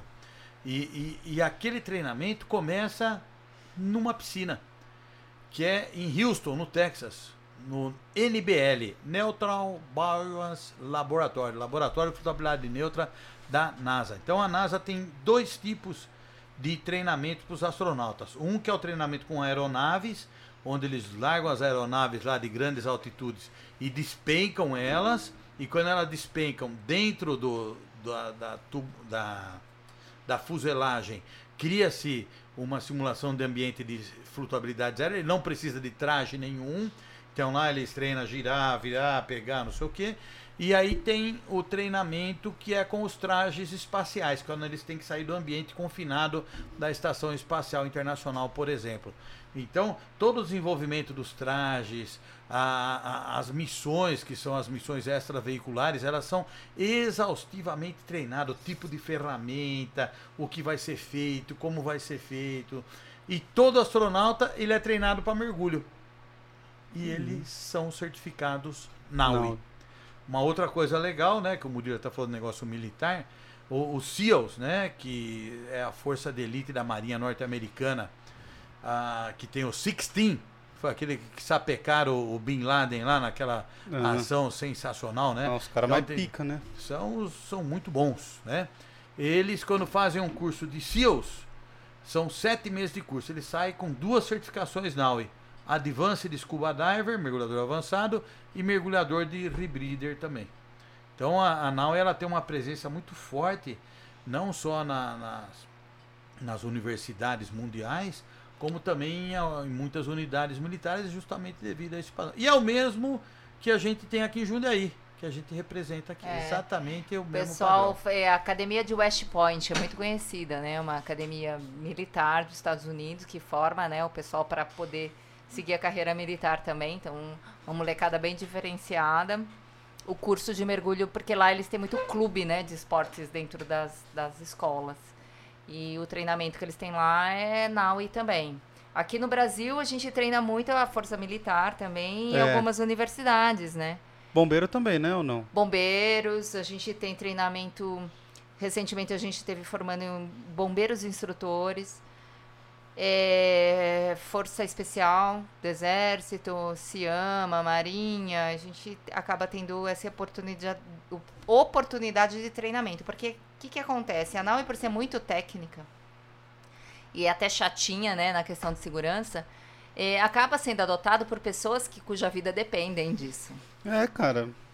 né? Então, devido a essa, essa, essa- esse rigor no treinamento, acaba sendo a agência de escolha mesmo para esses tipos de treinamento de pessoas que dependem, ou, por exemplo, ah, se o mergulho é um meio, não é o fim, mas é um meio dentro do seu negócio que o cara tem que fazer, mas se acontecer um acidente lá pode dar um problema sério de trabalhista ou de imagem da empresa, como é a Disney Resort, que na, no Epicote tem o Seas e a- os mergulhos lá são conduzidos por líderes now. E imagina se acontece um acidente no Disney. Meus filhos. Que Nossa. vibra de celular, hein? Pelo- S10 Plus, gente, ele vibra desse jeito assim. Nossa senhora. Então, Tive que segurar aqui. o terremoto, tipo 3 na escala Richter. Então, aí então é importante, porque você tem que pensar que tudo que você faz e que possa comprometer de alguma coisa, de alguma maneira a integridade da pessoa, tem que ser levado em consideração, porque hoje em dia não tem fator econômico, tem fator jurídico que, que compromete a parte Tá aí o econômica, Murilão, né, Murilão? Que sabe de né? imagem, ó. né? Imagine lá nos Estados Unidos. Nossa, lá eles são um xarope. Meu, meu, cara, tem outdoor de advogado lá direto, lá né? tem é, propaganda, umas propaganda tosca de advogado. É, não, Mas Lá é legal. pode, né? Lá pode. Aqui Meu, ó, outdoor, meu, se- acho que 50% dos outdoor que eu vejo na estrada dos Estados Unidos é de advogado. É lá, e lá eles têm uma cultura de tudo processa, tudo processa. É muito louco isso, né? É. Não, mas eles mesmos admitem. Todo mundo que tem um negócio que possa, de alguma maneira, inclusive um mergulho, sofrer um processo, né, de alguém, de você ser responsabilizado por alguém, então você tem uma atitude de que você se precaver contra isso, entendeu? Uhum. Então, se precaver como? Fornecendo. Você não ter em nenhum momento você ser é, culpado por negligência, entendeu? Por exemplo, né? E, e, e aí ser responsabilizado por algum tipo de problema. Mas a gente pode falar que a gente. Eu tô há 20 anos, o Jornada tá muito mais do que eu Pergunta. De mergulho, de mergulho. E graças a Deus, nunca, nunca, nunca a gente teve nenhum tipo de intercorrência assim que possa ser assim, de nota. Teve problema com travesseiro, com chuveiro quebrado, enfim. Ainda bem que ela falou travesseiro. que eu entendi que ela ia falar travesseiro. Ai, Aí Cancela. acha, pronto, Ainda cancela. bem que foi travesseiro, hein, Murilo? Sorte, hein? Não pode falar aqui que, né, né? Não pode falar. O que? Já teve problema na viagem? Não, não posso falar, virei maçom. Virei maçom. Não. Travesseiro, travesseiro. Ai. Não, mas é, não, é, é, a gente, graças a Deus, ou eu falo que Deus é mergulhador, né? É. Sempre tudo muito, graças a Deus, muito legal. E eu acho assim que a oportunidade do mergulho, além que eu tinha te falado de mergulhar com pessoas diferentes, com a família, com amigos, com enfim, é a oportunidade de você conhecer o mundo não só debaixo d'água, também debaixo d'água, porque eu fico imaginando de pessoa que vai a um monte de lugar que você pode conhecer debaixo d'água, além de fora d'água. Uhum. Então você aumenta suas possibilidades de, de, de se divertir. Porque, por exemplo, se você vai para um lugar que é maravilhoso fora d'água, Noronha é maravilhoso fora d'água. Tem um monte de trilha, você vê um monte de pôr do sol, é maravilhoso. Mas, cara, tem uma outra porção debaixo d'água que você pode conhecer. Né? E vice-versa, as pessoas que vão para mergulhar debaixo d'água têm oportunidade de conhecer fora d'água, por exemplo. A gente teve mergulho, tava comentando antes, né, Mo? Sim. A gente foi mergulhar no Mar Vermelho, né? Então, o que que acontece? Sensacional. Já que a gente vai mergulhar no Mar Vermelho, Luxor, gente- onde inventaram o sabonete é. Luxor.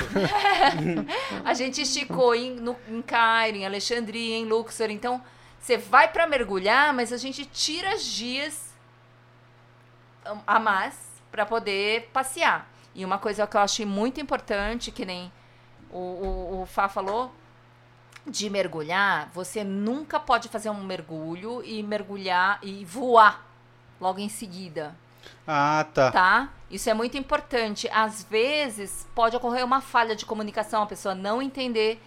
Então a gente pede para resguardar pelo menos 24 horas de um mergulho. Você saiu de um mergulho, você só voa 24 horas depois. Ai, só 24 horas depois? Esse é o seguro, é o 100% seguro. Pelas tabelas de mergulho, lógico, você tem condições de fazer um planejamento de voar até em menos tempo. Mas para todos os efeitos, para quem não conhece, quem não tem uma tabela, quem não sabe, depois de mergulhar, você foi para Maragogi, você foi para Porto de Galinha, você foi para Noronha, fez um, um mergulho de discovery e você não comentou com o instrutor, com o dive center, que você ia ter um voo no dia seguinte com menos de 24 horas, não pode ser feito. Embora todas as operadoras elas são precavidas, tem um termo de responsabilidade, explica, mas você sabe comunicação como Ah. é que é? Tem esse Eu problema. de propósito, que não vai dar nada. Porque é um risco. É um risco. E, e- e a gente às vezes esquece, né? De, de- não é que às vezes a gente não, mas as pessoas não sabem, não é nem que esquecem, É. não sabem que não pode. Então, esse é um- uma das. E, e, infelizmente, a gente vê em vários lugares, as pessoas estão trabalhando com isso daí, mas não são minimamente treinados dentro dos padrões. Então você vê a pessoa que está conduzindo um, um mergulhador, uma pessoa que nunca mergulhou, por exemplo, fazendo um discovery, e, e você vai ver não tem certificação nenhuma. Deve Então, falar isso aí- muito, né? Isso é um, é um perigo real que acontece. verdade. Porque a Gente. fiscalização disso existe. Não tem, não existe, cara. não tem, não é da Marinha nem nada. A fiscalização era que dá alguma quizumba. Aí Como é quase vai tudo, tentar né? ver. é, É, o, que, o que tem de positivo é que, que nem a gente falou, existe alguém que regulamenta. O mergulho é uma das únicas atividades outdoor que são autorregulamentadas e são aceitas pelas, pela legislação de todos os países no mundo.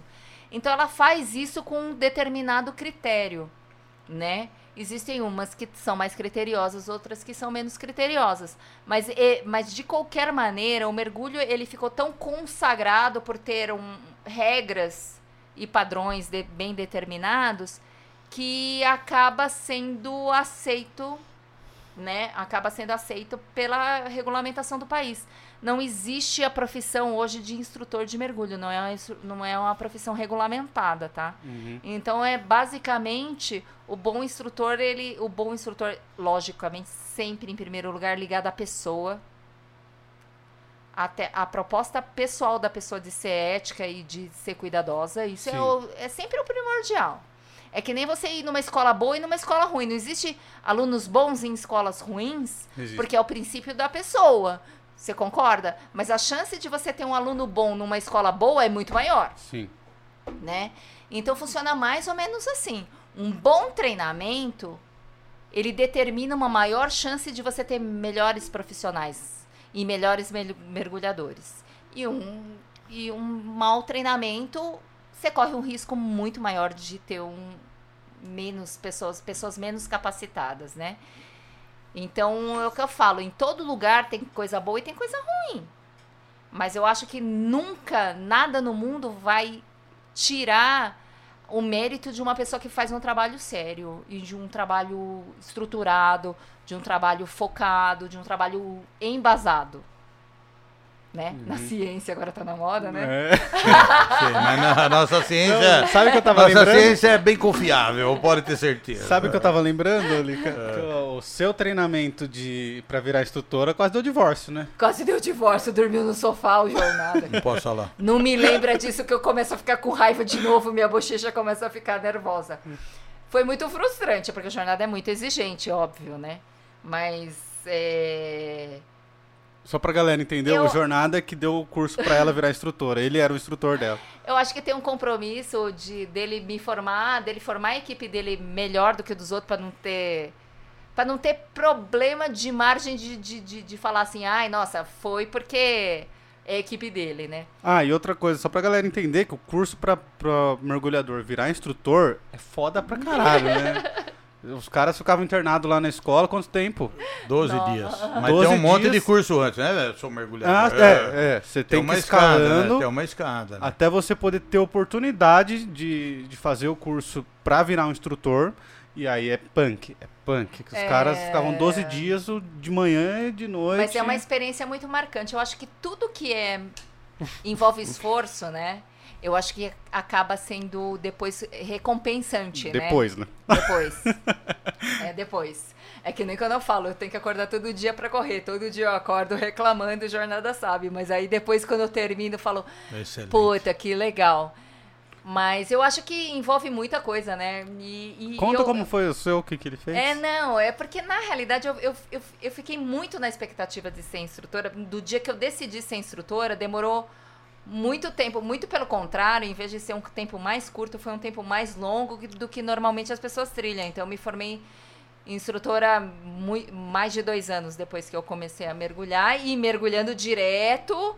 Né, eu tinha oportunidade, como eu estava na escola, mergulhando direto, e mesmo assim demorou muito. E eu via com muita expectativa isso, porque, logicamente, quando você tem um negócio, é muito importante você ter na sua mão a ferramenta e a, e e a habilidade e a qualificação para que você faça isso. Uhum. tipo assim, você não depender de mais ninguém. Não é que você não dependa de ninguém, não que eu não goste de depender. Você sabe, você trabalhou comigo. É muito importante o teu papel, o papel que era da Denise, que é da Denise, o que era o seu. Mas assim, no sentido de que é que nem você ter uma padaria e você não saber assar um pão, entendeu? Se o, se o padeiro vai embora, você fica na mão. O padeiro pode ir embora por N motivos, justos ou não. Então eu achei que era muito importante a jornada, nós dois sendo instrutor, eu achei que isso ia ser muito importante para o negócio, além de ser uma coisa que eu gosto de que é de instruir. Meu, quando, eu, quando eu me formei Dive Master, eu comemorei com o Jefferson no, na, na- na- na- no Caldeirão da Nove, Com o Belode? com o Belode. Ó, um beijo pro Gé. Eu, Gé, beijo, Gé. Eu e ele, porque, tipo assim, o Jornada cagou, entendeu? Tira a meia preta, Gé. Tipo assim, tipo assim, não, e o duro que agora o Vitor usa meia preta, cara. Agora ficou filho, na moda. é, o ficou Gé, na o moda. Gé insistiu que ficou, na, moda. Mas assim, tipo assim, não é. é, não- o, o- tipo assim, é, o Jornada não é uma pessoa de dar moral, entendeu? Aí fui eu e o Gé, a gente comeu uma sopa lá no Nau. Quando eu me formei instrutora, que foi um momento assim que eu achei que ia ser um momento assim maravilhoso, cara, também cagou bosta, entendeu? Além de me sabotar no meu treinamento. É, então. Isso que eu queria que você contasse. Aí, cara, eu, eu, eu, tipo assim, piscina. Ah, é. Quando eu tinha feito as piscinas, eu falava, não, tem mais duas. Eu dava, tipo, dava aula, tinha umas avaliações de aula, tipo, não me dava, dava umas notas e eu ficava muito revoltada, porque eu sou super. Eu sou CDF, né, meu? Eu sou japa, né, meu? Meu, ali que ela sabe fazer qualquer coisa. É incrível, velho. Eu lembro que uma vez a gente tava com problema no. Não lembro o que que tava com problema lá. Ela abriu o DOS, aprendeu a mexer no DOS. Falei, caraca, como ela aprendeu agora isso? Meu, cara. E aí fui, né, meu, eu achei que ia ser um momento, meu, meu, quebramos o pau, cara. Juro por Deus, de querer pegar meu computador e ir embora da loja, mas eu quero que se foda, né, meu? aí ele fingiu que não aconteceu nada. E aí tamo junto aí há quase 16 anos. Olha aí. 17 anos esse ano, acho. 17 anos? 16 anos? 16. É? Ixi, 16, é, 16. 16 anos. 16 anos é 16 muito. anos tempo. junto. Ah, sei lá, na nossa idade até que é pouco, né? Vocês são novos. Jornada não. tá- Não, mas é, não, mas é, é- o, que, o que envolve isso é a atenção realmente, da exigência. É meio milico, né? O jornal tem, tem- o jornal tem esse jeito meio milico, porque na realidade o que você tem que entender é que você tem que aprender a atuar sob estresse. Se você não aprender a atuar sob estresse, cara, você hum, acaba, acaba não sendo tão competente quanto você precisaria ser, sabe? Você acaba não tomando atitudes coerentes e pensadas e conscientes num determinado momento que talvez é onde mais você é exigido, um líder de mergulho onde você é mais exigido, Quando sai do normal. é quando sai do normal, Quando tá cara. tudo Quando certinho, tá tudo é bem. fácil. Você concorda? Na Uhum. hora que um desespera, na hora que acontece uma intercorrência, se você não tiver esse domínio da situação, e esse domínio só, só vem do conhecimento, do treinamento, de você ter passado um ambiente de estresse. Você imagina se o Milico fosse treinado num ambiente legal, quando vai num ambiente de guerra mesmo? Você fudeu. Você tá entendendo? O seu inimigo não vai medir esforços Né? pra te fuder, né? Eu tive uma amiga minha que ela tinha um namorado que ele, ele queria ser. Ele queria ser piloto. E ele contava que na classe, quem dormia em sala de aula era punido com prisão, né? Essas coisas. E aí eu, eu, eu achava um absurdo, na época de faculdade, né? Ser toda revolucionária, toda. Tudo tem que ser de acordo com todo mundo, da vontade de todo mundo. Mas aí eu tava comentando isso com meu pai. Meu pai falou assim: você já pensou um cara que é piloto de caça cochilar? É. Porque ele tá cansado? Cara, o cara tem. Ah, mas é na sala de aula, mas meu, o cara aprende a se dominar em todos os momentos. Ele não consegue diferenciar, É. né? Então você tem que ter um domínio de- de- dessa situação. Porque é uma coisa que você não pode cochilar. Um cara que se propõe a velejar de um continente para outro. O cara não pode, ele tem que aprender a cochilar de uma em uma hora, porque, meu, se ele cochilar oito horas, Fudeu. Fudeu. Se você leu a Mirklink, a travessia dele de barquinho de vela, meu, meu, é incrível. E Daí você começa a aprender que você é moldada, as coisas, as coisas, as dificuldades te moldam, né? Uhum. Uhum. Essa que é a realidade. Não que a gente tem que passar por dificuldades, mas se você passa por dificuldades controladas e focadas num determinado objetivo, é muito construtivo para você, para sua vida, para o seu comportamento, né? Então a gente é meio caretão nesse sentido de que hoje, talvez, eu não sei, é, da maneira com que as coisas levam, que cada um tem sua TV, cada um tem seu quarto, cada um tem sua TV, cada um assiste o que quer, né? É bom, é bom, mas aonde que isso vai levar? Né? Uhum. Mas isso aí eu já tô viajando. Já deu alguma merda federal assim com vocês? Graças a Deus, não. Zero. Zero. Você já Não- foi não- fazer resgate, né? Já fiz, fiz. Que eu lembro do rapaz da lanterna lá que tava aceso.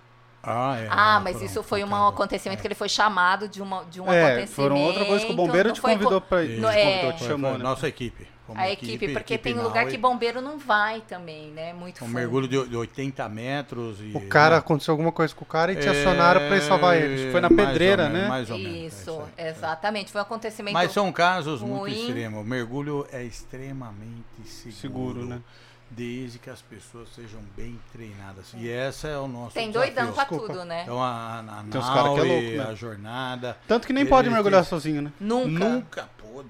Nunca. Nunca Nunca. E, e eu não vou falar que não tem pessoas que mergulham sozinhas. Tem até certificadora Mas que é- tem o mergulho solo. Mas a ANAUI É, preconiza Credencial de mergulho solo para mergulhar. sempre. É, o problema é que se der um chabu nos equipamentos, eu trabalhei com equipamento, cara, nós- você tem a chance de acontecer. Tem a chance. Mas é a mesma coisa se andar de bike. Eu tenho uma, uma esposa de uma amiga minha que andou sozinho de bike à noite. Meu, ele caiu, ele bateu a cabeça, ele ficou na beira da estrada. Se não fosse o acaso da polícia rodoviária socorrer uma pessoa do outro lado e a, e a lanterninha da bike dele tá piscando, Já era, ia ficar lá. Elvis, Cara, cara. isso aconteceu com meu pai, ele caiu da escada Não e é? ele trabalhava sozinho. A sorte que no dia ele tava ajudando um casal de senhores aqui a trocar o telhado e tava com o filho deles lá junto. E aí ele caiu, moeu o ombro, Mentira. moeu. E aí, meu, tinha gente junto. Mas agora, se ele tivesse sozinho, Não, a é? maioria ficar o das obras ele inteiro. fica sozinho. Mas eu acho, mergulho gente, solo não Nunca, existe. não existe. É em dupla no mínimo. E não é dois no mesmo oceano, é dois juntos. Junto. Tem A todo um protocolo. É, a nave tem um protocolo. É, tem um protocolo. Lado a lado, distância, Distância de de, toque. toque. Desde que seu dupla não seja um urologista. Eu vou falar uma distância Não. de toque, o Veja carologista ele vai enfiar. Eu não posso falar, né, mano? Esse, esse Pode, daí, pode. Não, não posso falar. esse daí é um protocolo geral. É, não é em cima, nem embaixo, nem na frente, nem Depende. atrás. É lado, É a lado a lado, lado. Depende. distância de toque. Isso é E- e segurança. quanto mais total. o ambiente for inóspito, menos visibilidade, tudo, quanto mais, mais ainda cuidado você tem que tomar. Mas isso serve para tudo, gente. E isso eu, eu, a gente, a gente quando adota um, a gente pratica e adota um determinada atividade, como é o mergulho, a gente começa a enxergar tudo sob essa ótica, né? Uhum. E aí a gente começa assim, pra andar de bike, pra fazer qualquer coisa. Se você for fazer sozinho, É um você perigo, sempre não tem, né? Não tem como. Se acontecer alguma coisa, você não tem por onde, né? Você sabe que o meu medo, eu não tenho medo de morrer, eu tenho medo de morrer igual um idiota. Cara, essa é uma coisa, imagina você morrer porque não tem ninguém com você e você... Uma tem como ir bosta, embora. cara. Não, para com isso. Eu acho assim que.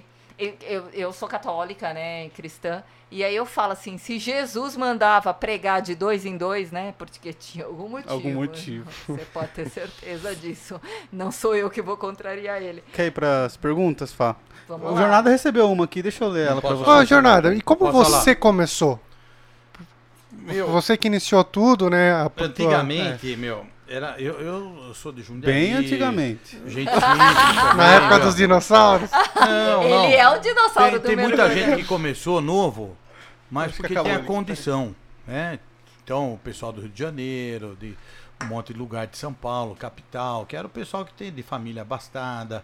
Eu, e o meu caminho, não. Minha, minha- meu pai, minha mãe, minha mãe, família de agricultores, suíços, lá do bairro do Caxambu. O meu pai é operário. Então, eu, eu com 13 anos tinha que estudar de noite para trabalhar de dia. Eu nunca tive uma condição assim abastada. Né? Então foi tudo na raça. Quando fez 17 anos, entrei na faculdade sozinho, nunca repeti de ano. Então foi uma vida difícil, realmente difícil.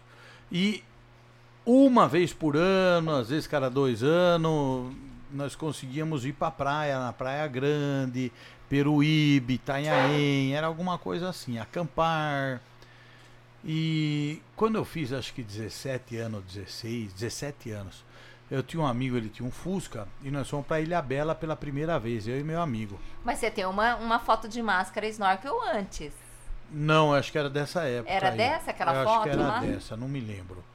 Mas aí nós fomos lá na, na Praia do Curral, na Ilha Bela. A Praia do Curral era um lugar que se chovesse você não saía de lá. Hoje é um lugar de iates, não sei o quê. É, chiquetoso. na época era difícil. E a gente ficou Cerveja, acampado. 30 conto. Viu? Vixe. A- acampado num lugar assim que não era acampado, era uma lona preta, a gente ficava embaixo, era assim. E aí tinha alguém lá que tava com uma máscara e um snorkel, aí eu vi aquilo lá, deixa eu usar isso aí. Não era você deixou- Cipriano que ia, não. né? Não, o Cipriano, ele é- Cipriano é da Ilha Grande, foi aluno cara. meu da escola em 98 já, muito tempo depois, né? Tô Muito, falando aí mas nos anos de, de 79, 80. Na época que o jornal fumava cigarro. Você fumava, ô jornal? Fica brava quando eu falei. Se eu falar que era corintiano, então fudeu, né? Nossa. A hora que você começou, eu falei, fumava? Fu- Não, ela não, Não, vai. careta. Cigarro. Continua, Tá jornal, por fazendo cara feia, gente. Depois você põe isso no vídeo. Eu vou pôr, vai tudo, não corto nada. Ô, louco. Não vou cortar nada. Dá mó E aí, eu experimentei uma máscara, um snorkel pela primeira vez na minha vida. E aí, naquele lugar, algum passava ali com um arpão, não sei o quê. né? Falei, que legal, né, meu? Aí, na época, eu trabalhava no Banco Mercantil de São Paulo S.A. E eu tinha que ir para São Paulo fazer alguns pagamentos lá. E eu dava um rolezinho ali, Avenida São João, no começo. E tinha uma casa de pesca. Aí nessa casa de pesca eu vi uma faca, que era faca de mergulho da Bayard. E é bonita as facas. Puta merda, eu comprei uma faca de mergulho. Até, até hoje eu tenho uma coleção de faca lá. E aí comprei uma nadadeira da TA Sub, que era TA Mato, e uma mascrinha chumbrega também. E aí foi outra vez, já tava fazendo um mergulhinho lá. Daí foi de novo, já tinha comprado um arpão pneumático, Pra Da pescar. cobra, da cobra. Eu tenho ele até hoje, vai pro museu, essas coisas aí. Ah, ele tá fazendo música? Pô, Mas tinha não- um projeto de é. museu na época Depois que eu vocês vão lá lá. filmar, é. Que era um, um canhão pra matar um pardal, É. porra. que é arma pneumática de pressão. não sei. É, Você sabe que é arbalete. Então, o meu início no mergulho foi a, o mergulho livre e a caça sub. Fui, depois comecei a fazer caça sub em, em outros lugares, não sei o quê. E depois de muito tempo é que eu fui fazer mergulho autônomo com cilindro. Mas a grande revolução foi em 97, quando eu conheci a Naui numa FEIPESCA. Aí, porque eu, eu fazia o mergulho assim. Você achou a carta esses dias, né? Achei a carta convite da Naui. Então eu, eu tinha feito o, o curso de mergulho, mas na época o curso é. Que nem até hoje, tem curso e tem curso, né? Então foi um curso, é, é mais ou menos. Mais ou menos. E eu- pra vocês terem uma ideia, eu demorei um ano para aprender a tirar água da máscara, não sabia tirar água da máscara. Certificado e tudo. Pra galera ter noção, é uma coisa, a primeira Eu- coisa que você aprende, né? Puto, por isso que nós somos muito chato. A jornada sub é chata. É chata porque o- o meu passado dentro do mergulho teve muita falha. E aí quando eu conheci a Nau em 97 numa FEI Pesca, no Expo Center Norte, a Nau tinha chegado no Brasil em 96. A Nau é a certificadora, né? Relembrando, entrei na NASA. E aí eu, eu já trabalhava inclusive numa escola de Jundiaí, eu dava aula sendo mergulhador de o básico. que dava curso de mergulho. É, porque era tudo na, na oreada, os caras na oreada, né? eu achava que era o cara. A hora que eu conheci a Nau e que eu fui fazer os cursos da Nau, eu falei, Nossa, amador." caralho, o que é isso? E aí minha vida mudou. Quando eu fiz meu curso de instrutor em junho de 97, aquilo ali mudou minha vida. Foram 12 dias de manhã, tarde e noite, que a minha base era muito fraca. Eu achava que sabia e não sabia nada. A hora que eu terminei o curso que chama Instructor Trainer Course, ITC, eu botei na minha, eu vou viver disso. O mercado no Brasil é muito amador, é muito ruim, só tem nego mal preparado. Eu vou viver disso. E tô aqui hoje, quase 25 anos depois, dizendo que é possível. Cara, é muito legal isso, porque você podia muito bem pensar, pô, não tem mercado aqui no Brasil, vou largar a mão. É... Eu não É, tive eu- dúvida. A hora que eu fiz o meu IT, eu já era mergulhador há muito tempo. E via como os caras davam as aulas, os cursos. Eu falava, meu, é, é muito amador, muito fraco o negócio, o ensino. Que é isso? Que é essa nau? Existe isso? Eu não acreditava. E aí eu fui de cabeça. De manhã, tarde, noite. 97, em dezembro, inaugurei a Jornada Sub. Não, não, nunca parei Que ano de que fazer. inaugurou? 97. 97. Dia 97. 5 de dezembro de Vai fazer 97. 24 anos Nunca que legal, parei de estudar no mergulho. Na época eu fui de cabeça na nau. Em 99 já era um, um nível acima de instrutor, que é instructor trainer. 2002 já era um course director, que é um negócio mais acima ainda. Então eh, eu, eu vislumbrei umas possibilidades que eu falava, que coisa que é isso? E, e de fato não me enganei não.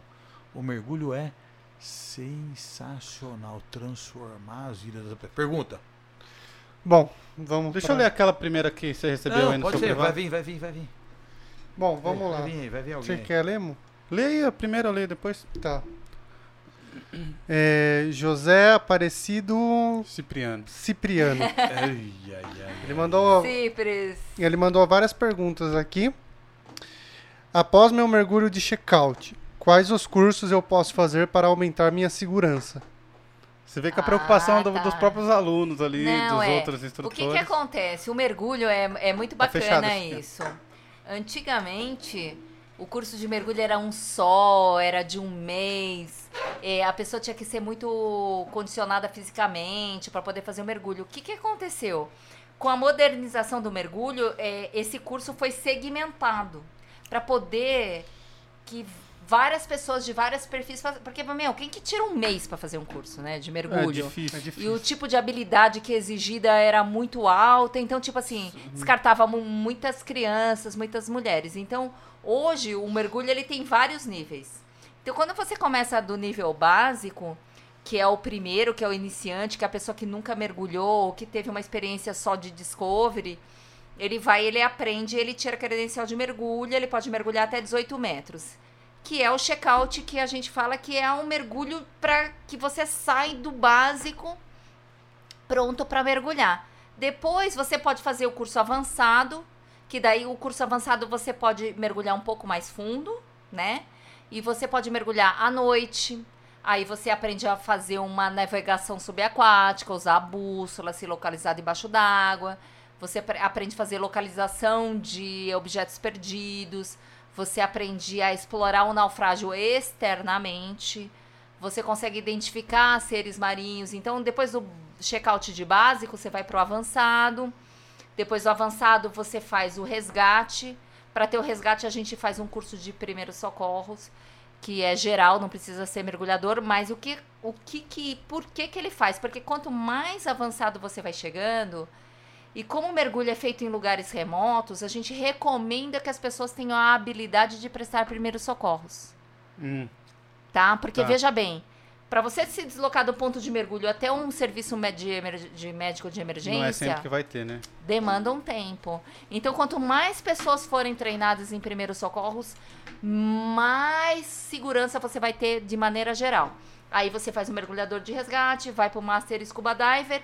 E se você quiser e tiver vocação para ser um líder de mergulho, qualquer pessoa que tenha galgado todos esses níveis pode pleitear um curso de liderança. E o curso de liderança é legal porque, na realidade, todo mundo tem uma profissão, né? O Cipriano mesmo, que é um instrutor de mergulho, ele tem a profissão dele, mas ele consegue exercer a profissão de, de instrutor de mergulho durante os finais de semana. Lógico, num ambiente bacana. É, uma Né? delícia, né? Ah, legal. Ele fez bastante perguntas aqui, eu acho que são Lê perguntas as bem. perguntas. Eu acho que é, não, é uma, é uma preocupação que o pessoal tem de, Isso. de atender as dúvidas das Do, pessoas do que. público. é, Mas é importante isso mesmo. Ó, ele fez outra pergunta. Estou fazendo tratamento para asma. Posso fazer mergulho? Ah, isso é Muito boa. cara. Pode? O mergulho realmente tem algumas contraindicações relativas E tem, um contra, tem umas contraindicações mesmo é, definitivas, assim, que a gente pode dizer. E tem umas que são relativas e outras que são temporárias. O que, que é uma temporária? Ah, eu tô gripado, tô com o nariz entupido. Você não consegue mergulhar congestionado, né? Então, porque a própria pressão, você, a dor que você sente Dói, quando né? você dói, dói. Então é uma contraindicação temporária. Você está grávida, você não pode mergulhar enquanto você está grávida. Tem umas contraindicações que são relativas, depende de uma avaliação médica, inclusive a asma, em diabetes, é, problemas de circulatórios, problemas cardíacos. Então, isso é uma, depende de uma avaliação médica. A pessoa que está com um problema de asma ativa, ela tem crises, ela é contraindicada para mergulhar. Uhum. Porque você não pode se arriscar a ter uma crise de asma Uma debaixo d'água. Inclusive, a, a- é, existe muita asma que é deflagrada pelo frio. E a água sempre é mais fria do que o corpo. E é por isso que a roupinha é de neoprene, né? Porque Pra, mesmo com a roupa de neoprene, você sempre vai estar em contato com um ambiente mais frio que o seu corpo. Porque você imagina, Muses, o nosso corpo é 36 graus e meio, Uhum. na média. Uma água boa, caribe, daquela que você vai pra praia, que você entra, nem dá um arrepio, meu, tá 28, 29 graus. Ela tá 6 graus, 7 graus abaixo da temperatura do teu corpo. Na hora, você não sente, mas fica uma horinha lá naquela água gostosa. Você começa a sentir frio.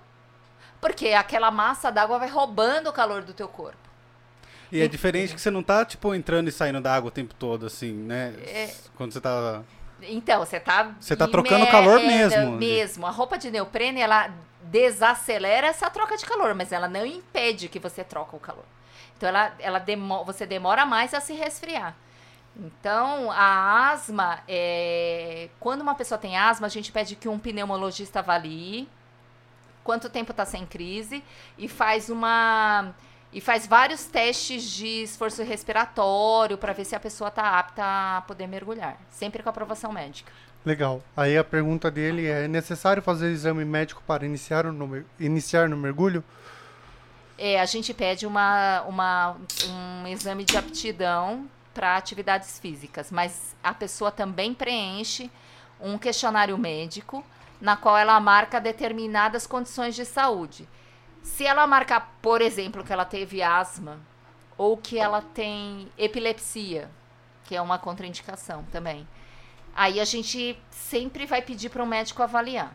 Mas a palavra final sempre é do instrutor. O instrutor vai ver se um aluno coloca. Porque veja bem, a gente não falou que o mergulho é uma coisa feita em dupla? E além da dupla, ela é feita em equipe, numa embarcação. Imagina.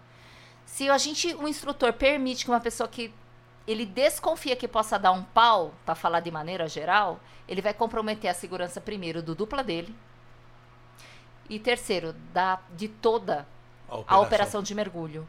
Então, a pessoa, ela não pode atestar pelo risco dela, ela por si própria, porque não tem várias coisas que a pessoa vai pular de um prédio, vai andar numa corda bamba entre um pé e outro. O americano tem muito disso. Eu assino o termo, eu sou responsável, porque se ele despencar, ele morre, sei lá, enfim. Ele, o problema é dele, mas no mergulho ele compromete toda uma operação, toda uma equipe. Então, o instrutor ele tem poder de, inclusive, vetar, mesmo que o médico aprove, se ele julgar que a pessoa não está em condições de mergulhar, entendeu? Entendi. Mas ah, a pergunta do sempre, exame médico, precisa. Um básico, pelo menos, precisa. Tá. Daí a, a última pergunta dele: precisa saber nadar para fazer o mergulho? Mergulhar em si não precisa nadar. Mas para fazer o curso a gente, a gente exige que saiba nadar. Por quê? Porque você vai estar na água, cara. Você vai estar no meio aquático, você vai estar numa embarcação. E, e você está sempre em risco de, de acontecer uma intercorrência e você precisa nadar. Mas o principal causa é mesmo que a pessoa que não sabe nadar e ela sabe que não sabe nadar, ela entra em pânico. E dentro do, do, do, do, mergulho, a gente tem uma série de habilidades que depende da pessoa é, ter dom- ser aquatizada e ter domínio do ambiente aquático. E a pessoa que não sabe nadar, ela entra em pânico. A pessoa em pânico, para evoluir para um acidente de mergulho, é um passo. Então, dentro da NAUI, da NAUI, que é a nossa certificadora, nos padrões que a gente tem, a pessoa precisa, pelo. Veja bem, ela não precisa nadar técnica de mergulho, ela não precisa saber nadar o crawl, costa, borboleta, peito, não é isso. Ela precisa ter domínio, ela precisa saber se manter na superfície da água por um determinado tempo. Então a gente avalia uma natação do tipo: a pessoa precisa atravessar a piscina nadando cachorrinho, boiando, de costa, mas você, ela tem que provar que ela consegue se manter na superfície sem colocar, sem se colocar em risco, Tá. entendeu? Não precisa ser um, um nadador Sim, nato. Nossa, Um nossa, sabe nadador, todo, não. não. Por exemplo, eu que sei sobreviver numa piscina, já tá bom. Claro, gente. Até porque isso a gente não tá dando curso de natação, a gente tá dando curso de mergulho. A gente precisa garantir que a pessoa. Veja bem, no nível básico. Uhum. É diferente de um resgate. O cara que é resgatador. Ah, ele precisa saber nadar claro, mesmo. Ele não só precisa nadar, como ele tem um tempo para cumprir determinada é, Percurso. percurso de bem. natação. Exato. Bom, Rogers Fabris. Roger Fabre, um beijo pro carequinha. Qual foi o mergulho mais marcante da vida de cada um? Abraço, Murilo. Jornada, Lica, irmão do Murilo. Fabrício, Obrigado. prazer. Começa a jornada. Eu tenho que pensar, porque Roger, todos grande são. Todos. Sendo líquido, Sendo pra mim líquido. todos são bons. Não, e às vezes gente, algum, é... quanto pior, melhor. É, é aquilo que a gente fala. Mar- marcantes em que sentido também, né? Então É. tem é, grau de importância, grau de dificuldade, grau de atenção. Então cada um tem sua particularidade. Mas depois desses anos todos mergulhando, eu falo, sendo líquido, eu tô no melhor ambiente do mundo. Tem é que muito tá louco. no É líquido. muito louco. Então Mas pra nós é o que importa. O que eu acho que eu penso assim, é que nem quando você viaja muito pra todo lugar e fala assim: "Ah, qual que é o melhor lugar que você viajou no mundo?" É uma pergunta Eu não, muito go- difícil. não, não. Qualquer não no mundo, vai. Qualquer lugar. Qual foi a melhor experiência? Tem uns que marcam de um jeito, que nem o jornal falou, outros que marcam de outro, mas assim. Eu vou falar pra você que tem um que eu amo, que é Cuba. Tem um mar muito azul, o mar mais azul que eu já vi da Petista. minha vida. Sensacional. Eu Vão te sou- chamar de comunista. Não, Não, brincando. Cuba, Cuba é um Cuba é lugar lindo, fora Cuba de é série. Cuba é lindo. ideia. E, Um, ó, povo, eu- Eu um povo legal. É, é uma situação que se você realmente for lá e analisar, tem uma série O, po- de... o povo tá fudido, desculpa falar. Ah, né? mas que Mas- povo não Mas tá... o lugar é maravilhoso. É, o lugar é lindo. O mar é lindo, cara. É legal. sensacional. Seja. Eu amo ir pra Cuba. Mas assim, tipo, é, tem um que eu fui agora recentemente, que é a mina da passagem, é um mergulho de água doce, uma mina de ouro alagada. Caraca, que Cara, da hora. é lindo, Murilo. Lá em Mariana, que foi onde teve o acidente lá. Nossa, E como tá lá? A mina tá limpa. A cidade em si eu, eu acabei eh, conhecendo muito pouco, porque quem vai mergulhar fica mergulhando. Mas eu recomendo passeio até pra quem não mergulha, cara, porque tem você entra, você vê a exploração de mina e eventualmente, obviamente, tem um lago. Água limpa, Murilo, limpa, limpa, limpa, limpa. E você mergulha na, na- no lugar onde as pessoas exploravam a mina. Então você desce com um vagãozinho Ah, que legal. Igual nos sete anões, sei lá. Mina de ouro, sabe? E você desce e aí você mergulha numa água limpa, num ambiente de teto, que daí é considerado equivalente ao mergulho de caverna, Aí tá? tem que ser técnico, tem, Tem que ter, curso um- uma outra preparo, mas foi incrível. E tem um lugar que eu quero ir, que eu sei que vai ser bom, que o Roger, ele sabe, ele vai entender. Como é que fala? Só entende quem conhece? Como é que é? Tem um termo lá. Que é Tulum, que é um lugar que eu vou mergulhar ainda, Tulum. que é meu sonho de consumo. Que eu mergulho nos cenotes lá do México, que é sensacional, que eu tenho só conheço em foto. Se for ver lugar bonito, o que, que eu não falar? Mergulho tem lugar bonito, lugar histórico, Ah, tem lugar isso, que pra né? você. Então, por exemplo, tem uma caverna que lá no Mato Grosso do Sul, que é o buraco da Zanta, que eu- nós batizamos com esse nome aí, que é nascente do Rio Taquaral. Eu, eu fui o primeiro homem a entrar nessa caverna, que nem um homem pisar na lua. De cueca, Murilo. E, e- e aí tava na fase de exploração, que você tem que andar, trilha, não sei o quê. Aí você tem que ver se a caverna vai dar mergulho. Então você não tá com equipamento cilindro, não. Você tá ali, um snorkelzinho, uma máscara. E eu ranquei a roupa de cueca. Fui, e você vai 5, 6 metros, aquele teto cheio daquelas pedras cortantes, você vai segurando ali. Aí você olha, mete a lanterninha. Caralho! Tá um puta mergulho isso aí. Um mergulho de, de, de 30, 40 segundos, sei lá. Num lugar Mas que, que nenhum marca homem tinha filha? Cara, mas entrado. pra é. ter coragem, velho. Aí, aí quando nós fomos, por exemplo, pro Egito, É, né? Teve, Cara, teve, foda. foi- nós fizemos a rota do, dos naufrágios lá. E, e tem um em especial, o, o SS Tisteron, que é um navio que foi afundado na Segunda. Guerra Mundial. Ele, ele tem suprimentos de guerra dentro dele. tanque, Caralho. Motocicletas moto, em cima side, de Sabe aquelas motos caminhão. com side, assim? É impressionante. As motocicletas foram afundadas na época da Segunda Guerra. Não, o navio tá tudo e tá lá. lá. Locomotiva, É. munições desse tamanho, Meu. tudo lá. Mas é- porque é era louco. suprimento de guerra que estava indo pra Tunísia.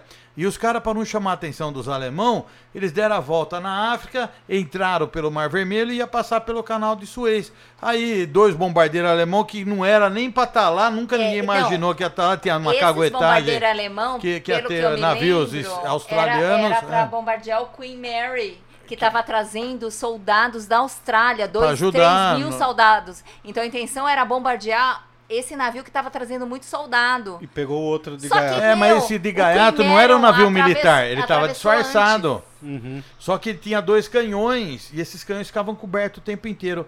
No Mar Vermelho nunca eu imaginar que os aviões iam passar por ali. Aí o avião passou, opa, canhão. Não, mas Foi ele- tudo pra locomotiva, Foi. vagão, Mas tanque de guerra, tudo tá embaixo da Mas água. eles descobriram os canhões por algum motivo, tipo assim, tava de buenas. Tava assim, exposto, é, descoberto, fazendo Mas, assim, manutenção. e aí... aí- você pega, por exemplo, Mato Grosso do Sul, Gruta do Mimoso, Abu, Abismo em Umas. Recife. Aí vai, vai Recife, aquele Tem um monte, monte de naufrágio. Abrolhos. Abrolhos. Louco, Abrolhos Fernando é louco. de Noronha, Corvette Ipiranga, que afundou em 84, uma corveta da Marinha Militar, tá a 60 metros. Você desce 5 metros, assim, você começa a descer, você, você olha lá na- o navio do jeito que ele tava flutuando no, no berço de areia, assim. Putz, que da então, hora, velho. Vontade de a mergulhar. 50 metros do bicho, você vê ele inteiro. Faz uma então, promo aí, É difícil você falar. E, e aqueles de Kizumba, sem visibilidade, lugar, é bom É. também. Então, de, de falar qual que é o melhor mergulho, É. não tem como falar Sabe qual é o melhor. gente? Você no só afina suas habilidades de mergulho em, em ambiente desafiador. Então a gente tem um lema que fala que mar, mar bom não faz marinheiro bom, né? É mar Uhum. ruim que faz um marinheiro bom. E realmente é com perrengue e na vida, né? Na vida é assim, né, Orientado. meu? Cara, Quem bater não na cabeça. sabe tem que estar orientado. É, mas é bater na cabeça que você aprende. Bater na cabeça não, passando dificuldades que você se fortalece Se e se aprimora, né? Mergulho não deixa de ser assim também, né? Qual que é o Próxima. seu melhor mergulho, Fabrício? Ele perguntou de todo Cadê a mundo. próxima? O meu foi. Maragogi único. E a próxima? Bom. Givascon. É. Vasconk. Ah, perfecto sorvete! É. Eu vou fazer propaganda. É, ele. Perfecto sorvete, meu. Tem uns puta de um sorvete. Era aqui de Jundiaí? hora. O- Não, a fábrica não é de Jundiaí, mas Eles é... têm uma distribuição, Jundiaí. É, exatamente. Ô Gui, manda sorvete pra nós. É, Meu pai adora sorvete. Manda É. sorvete pra nós. Gui. Chama aqui no, no Mas, Insta. Você fica falando que quem tá ali conhece nós, não tem graça. Tem que fazer Mas- não, não, mas, mas ah, é- cara... Ô, Ele perguntou o merda, viu? seguinte, Quebra a firma, assim, Quem gosta pô. da gente, quem conhece, ama a gente. Que- Ah, Ei, quebra firma, né, Murilo? Qual a principal dica pra, pra ter uma melhor flutuabilidade? Mergulhar na pedreira de Laranjal Paulista. Ele mergulhou. Não, gente, ó, flutabilidade, eu vou explicar pra quem não É, sabe. precisa É. explicar pra quem não tá ouvindo. O que que acontece? Quando você mergulha, é que nem quando você anda de bicicleta. Vamos explicar de uma maneira, fazer um... Didática. Tem o É. equilíbrio. O equilíbrio. Uma analogia. É, uma analogia. Quando você anda de bicicleta, quanto mais devagar você anda, não é mais difícil? É. Se você desenvolve uma vez- velocidade, não é mais fácil você manter o equilíbrio? Mesma coisa mergulhando. Qual que é o problema do mergulho? Não é manter reto, né? Vamos pensar que é, é- aí é na profundidade. Quanto mais devagar, é mais difícil você manter. Porque quando você começa a mergulhar, olha, hora você sobe, boia, hora você afunda, hora você boia, hora você afunda. Porque isso é, é no controle do equipamento. Princípio de Arquimedes. Exatamente. É a quantidade de ar que você tem no sistema. Só que quando você começa a aperfeiçoar o mergulho, você consegue afinar essas habilidades pela respiração. Porque o seu pulmão, ele tem uma capacidade muito grande de controlar a sua flutu- flutuabilidade. Você não precisa mexer tanto no equipamento. Porque a função do mergulho é você ficar lá embaixo. né? A Ficar flutuabilidade no é meio de- d'água. tá. A gente fala flutuabilidade O maior neutra. desafio do mergulhador, quando ele vai se aprimorando, é aprender a ficar parado. Parado. Parado, Que parado. nem um drone Eu sem asa. minha. É um drone sem asa. Oi? Um helicóptero sem asa. Eu apanhei quando eu fui fazer o meu mergulho lá, não conseguia ficar Primeira parado. vez, não. né? Mas Primeira é. vez. Mas que eu tava com 120 quilos, Que tá é isso, Murilão? Que porra é essa, meu? Tava gordaço. Que é isso? Não, mais mas pesado eu, que o eu tanque, Ô, acho, louco! Como tudo Chama na o vida. guincho. Não, e o Guilherme, ele, o Guilherme mesmo é uma pessoa que tá muito nesse sentido. É uma pessoa que se encontrou muito no mergulho. Eu sinto isso nele. E ele tem procurado praticar o máximo possível numa, e importante, numa variedade de ambientes. Quando a gente forma um lead de mergulho, não adianta um cara que mergulhou sempre no mesmo lugar. A pessoa tem que ter experimentado ambientes de mergulhos diferentes. E o Guilherme, ele foi na Ilha Grande. Ele, é que agora com a pandemia fudeu todos os planos do Guilherme. Mas ele tava para Alcatrazes, Cabo Frio, enfim, ele foi para Laje de Santos, foi para Oh, que Laranjal legal. Paulista, mergulhou em água doce, água salgada. Então é isso que vai fazer você tra- trazer a flutabilidade, mas o principal é a respiração. Então, a respiração é muito importante. O pessoal que faz yoga, por exemplo, o, o Roger mesmo, a Marília, agora eu vou fazer um merchan, que é o Espaço Gayatri, a Marília é uma puta de uma professora de yoga. E ela, ela realmente, eh, o yoga, ele permite com, com que você trabalhe esse seu controle, Controle, sobre a respiração. E esse controle da respiração, a maneira com que você expande a caixa torácica, porque na realidade densidade, o princípio de Arquimedes que o Jornada falou, não é só respirar bem, é a capacidade que você tem de aumentar a sua caixa torácica e diminuir, porque você aumenta a densidade do seu corpo e diminui a densidade do seu corpo. É por isso que também dói o peito quando você começa a fazer atividade física, né? Porque eu sou- o- não tem o negócio de abrir o pulmão, que os caras falam. Isso eu- agora eu não posso te falar. Não? Não sei, não sei, não Tá, sei então mesmo. E você fica. Não, não é. Não, talvez não, mas. O lance é que você consegue in- inspirar e expirar sem aumentar tanto a caixa torácica e você consegue fazer isso de uma maneira que você expanda a caixa torácica. Essa diferença de volume faz com que você boie. É que nem você encher uma Encher boia e esvaziar uma boia. Encher uma boia e esvaziar uma boia. Então, o pessoal que faz yoga consegue fazer isso de uma maneira muito mais proficiente do- das pessoas que não têm consciência de movimento e de técnica de respiração. Independente de yoga, é algo que se trabalha muito no curso É, de mergulho da claro, NAUE, claro. a respiração. Então todo instrutor da NAUE é preparado para trazer qualquer que seja a dificuldade do aluno para o controle respiratório lento e profundo. Lento Lema, profundo, lema, lema. Conhece, né, Mumuzi? Sim, conheço. Então, essa metodologia da NAUE se assemelha ao que se pratica na yoga. Então, talvez essa referência de que quem Sim. vem de uma yoga tenha mais facilidade já é porque tá- ele já pratica um pouco da respiração. Mas a metodologia no curso de mergulho era basicamente é trabalhada na questão da respiração. Então, todo instrutor, além de ser treinado para dar as aulas, didática, ah, que habilidades ensinar embaixo d'água, o foco principal é no controle da respiração. O cara, para ser instrutor da NAUE, ele é treinado para escutar o tempo inteiro Escutar. a respiração do aluno. Você pensa que não, mas ele está ali, escutando a respiração. Escutar a respiração e e aí ele olho. percebe a respiração e ó, sinal, calma, embaixo d'água. O instrutor da NAU, ele aprende a falar com as mãos. Não é regalado. bem a questão do surdo mudo, mas ele aprende a falar com as mãos para poder se comunicar e principalmente controlar a respiração. São profissionais diferenciados. Se algum dia alguém que estiver escutando esse podcast quiser Melhor fazer um podcast de curso, Jundiaí. Vai ser. Amém. procura Vai ser não, é. um instrutor que é preparado para fazer isso daí. Cara, vai na jornada sub, não tem Mo- erro, velho. Momuzes, eu fico pensando. Eu tinha uma fascinação de ver aquário quando era criança. Você não teve essa fascinação? Você nunca teve oportunidade? Quem tem Aquário oportunidade. não, mas eu sempre gostei muito de piscina, Mas água. assim, tipo assim, meu, tinha um aquário, assim, às vezes você para e você fica olhando, né, meu? Aquário é uma coisa, assim, muito louca. Porque, ao mesmo tempo, é uma coisa tão monótona, né, se você E for tem pensar. Por incrível que pareça. Não, mas não é. Se você for pensar do ponto de vista de aquário, você fala assim, nossa, é puta coisa monótona, né?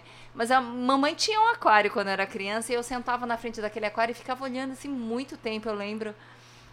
Mas eu acho assim, pensa, a pessoa que tá mergulhando, o cara tá no lugar do peixe, sabe?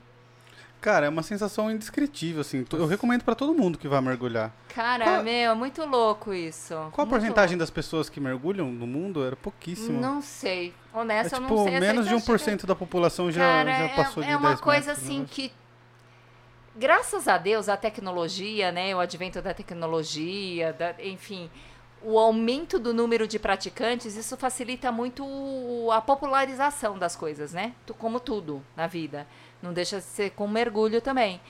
Então eu acho assim que o mergulho tem se tornado muito mais acessível, mas a gente sempre está aberto a en- entender que as pessoas assim, às vezes a pessoa vai com vergonha, tipo assim, ai, a pessoa acha que vai mergulhar no tanque e acha que tem que fazer um curso. Eu quero principalmente dessa oportunidade a pessoa experimentar e depois escolher, que nem a gente falou antes. A gente vai marcar, quando acabar a pandemia, vamos fazer um, um encontro lá no... Vamos, vamos fazer a gente uma marca live um encontro lá. com a galera. Quase todo mundo que ouve o podcast que é de Jundiaí ou da região, Pode fazer lá. dá pra fazer lá. A gente faz um churras lá Vamos, vamos. Putz, vai ser da hora. não Excelente. gosto, não gosto quase nada, né? Você lê essa Vamos daqui, lá. Fá? Não. Qual a idade mínima pra iniciar no mergulho? 10 anos. 10 anos. E a idade máxima aí depende do seu estado É, Você físico. vê eu, por exemplo, né? Ai, amor, você é Ah, mas você novo. tá bem, jornada, Você é fisicamente. Já tivemos alunos que fizeram um curso que tinham mais de 75 anos. Oh, Ah, é muito legal. bom, cara. Eu já É, levei pra debaixo Então, desde que a pessoa tenha boas condições cardíacas e pulmonares e mentais, E é claro, orelha. né? Ela pode sim participar de um curso de mergulho. Não há limitação de idade. Ela pode ter limitações médicas, aí é, vai impedir. Mas do contrário, não, não há problema nenhum.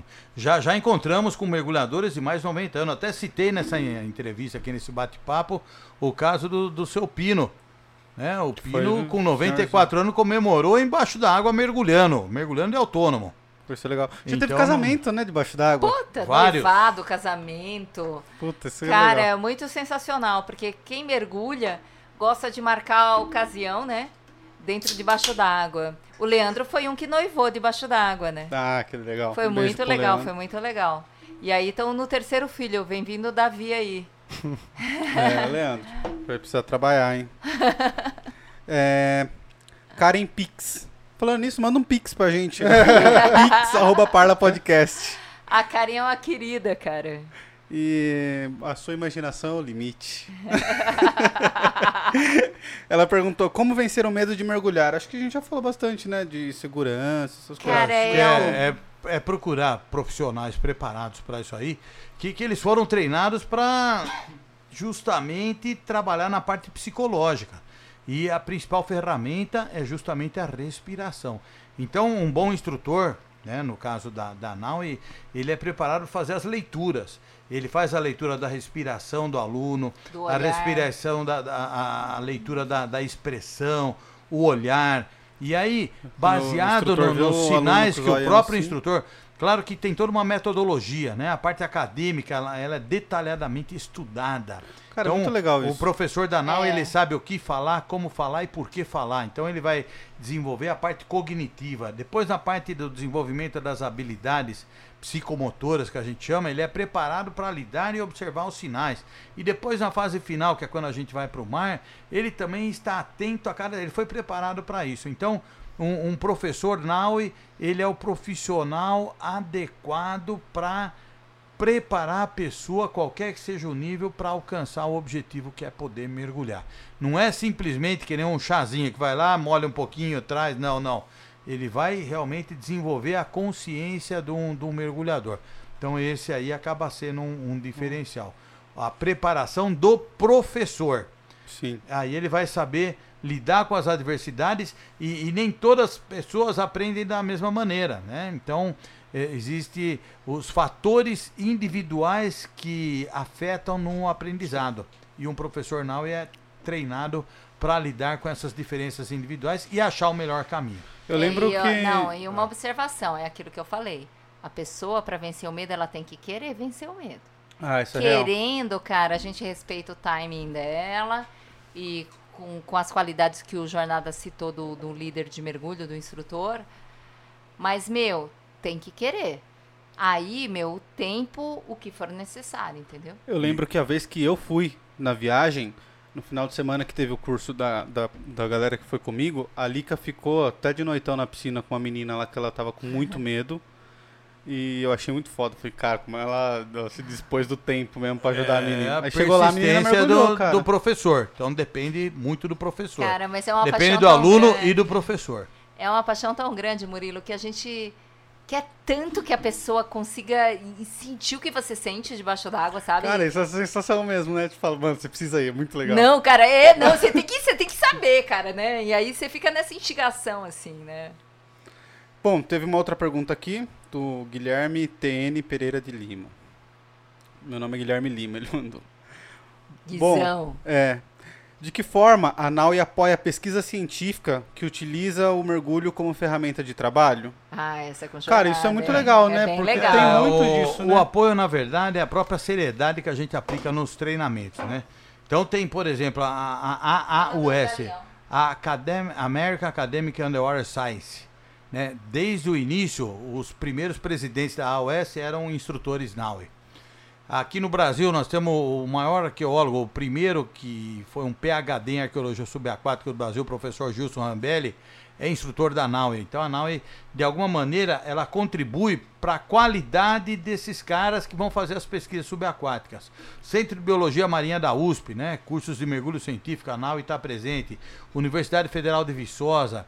Então ela faz um trabalho na própria qualidade dos seus treinamentos, visando qualificar aqueles que vão precisar do mergulho como uma ferramenta de trabalho. Então, o mergulho científico nada mais é do que fazer a ciência embaixo da água. Arqueologia subaquática. Tem, tem arqueologia fora da água lá, separar, pincelzinho. É, embaixo da água, o que Puta, muda velho, é o ambiente, né?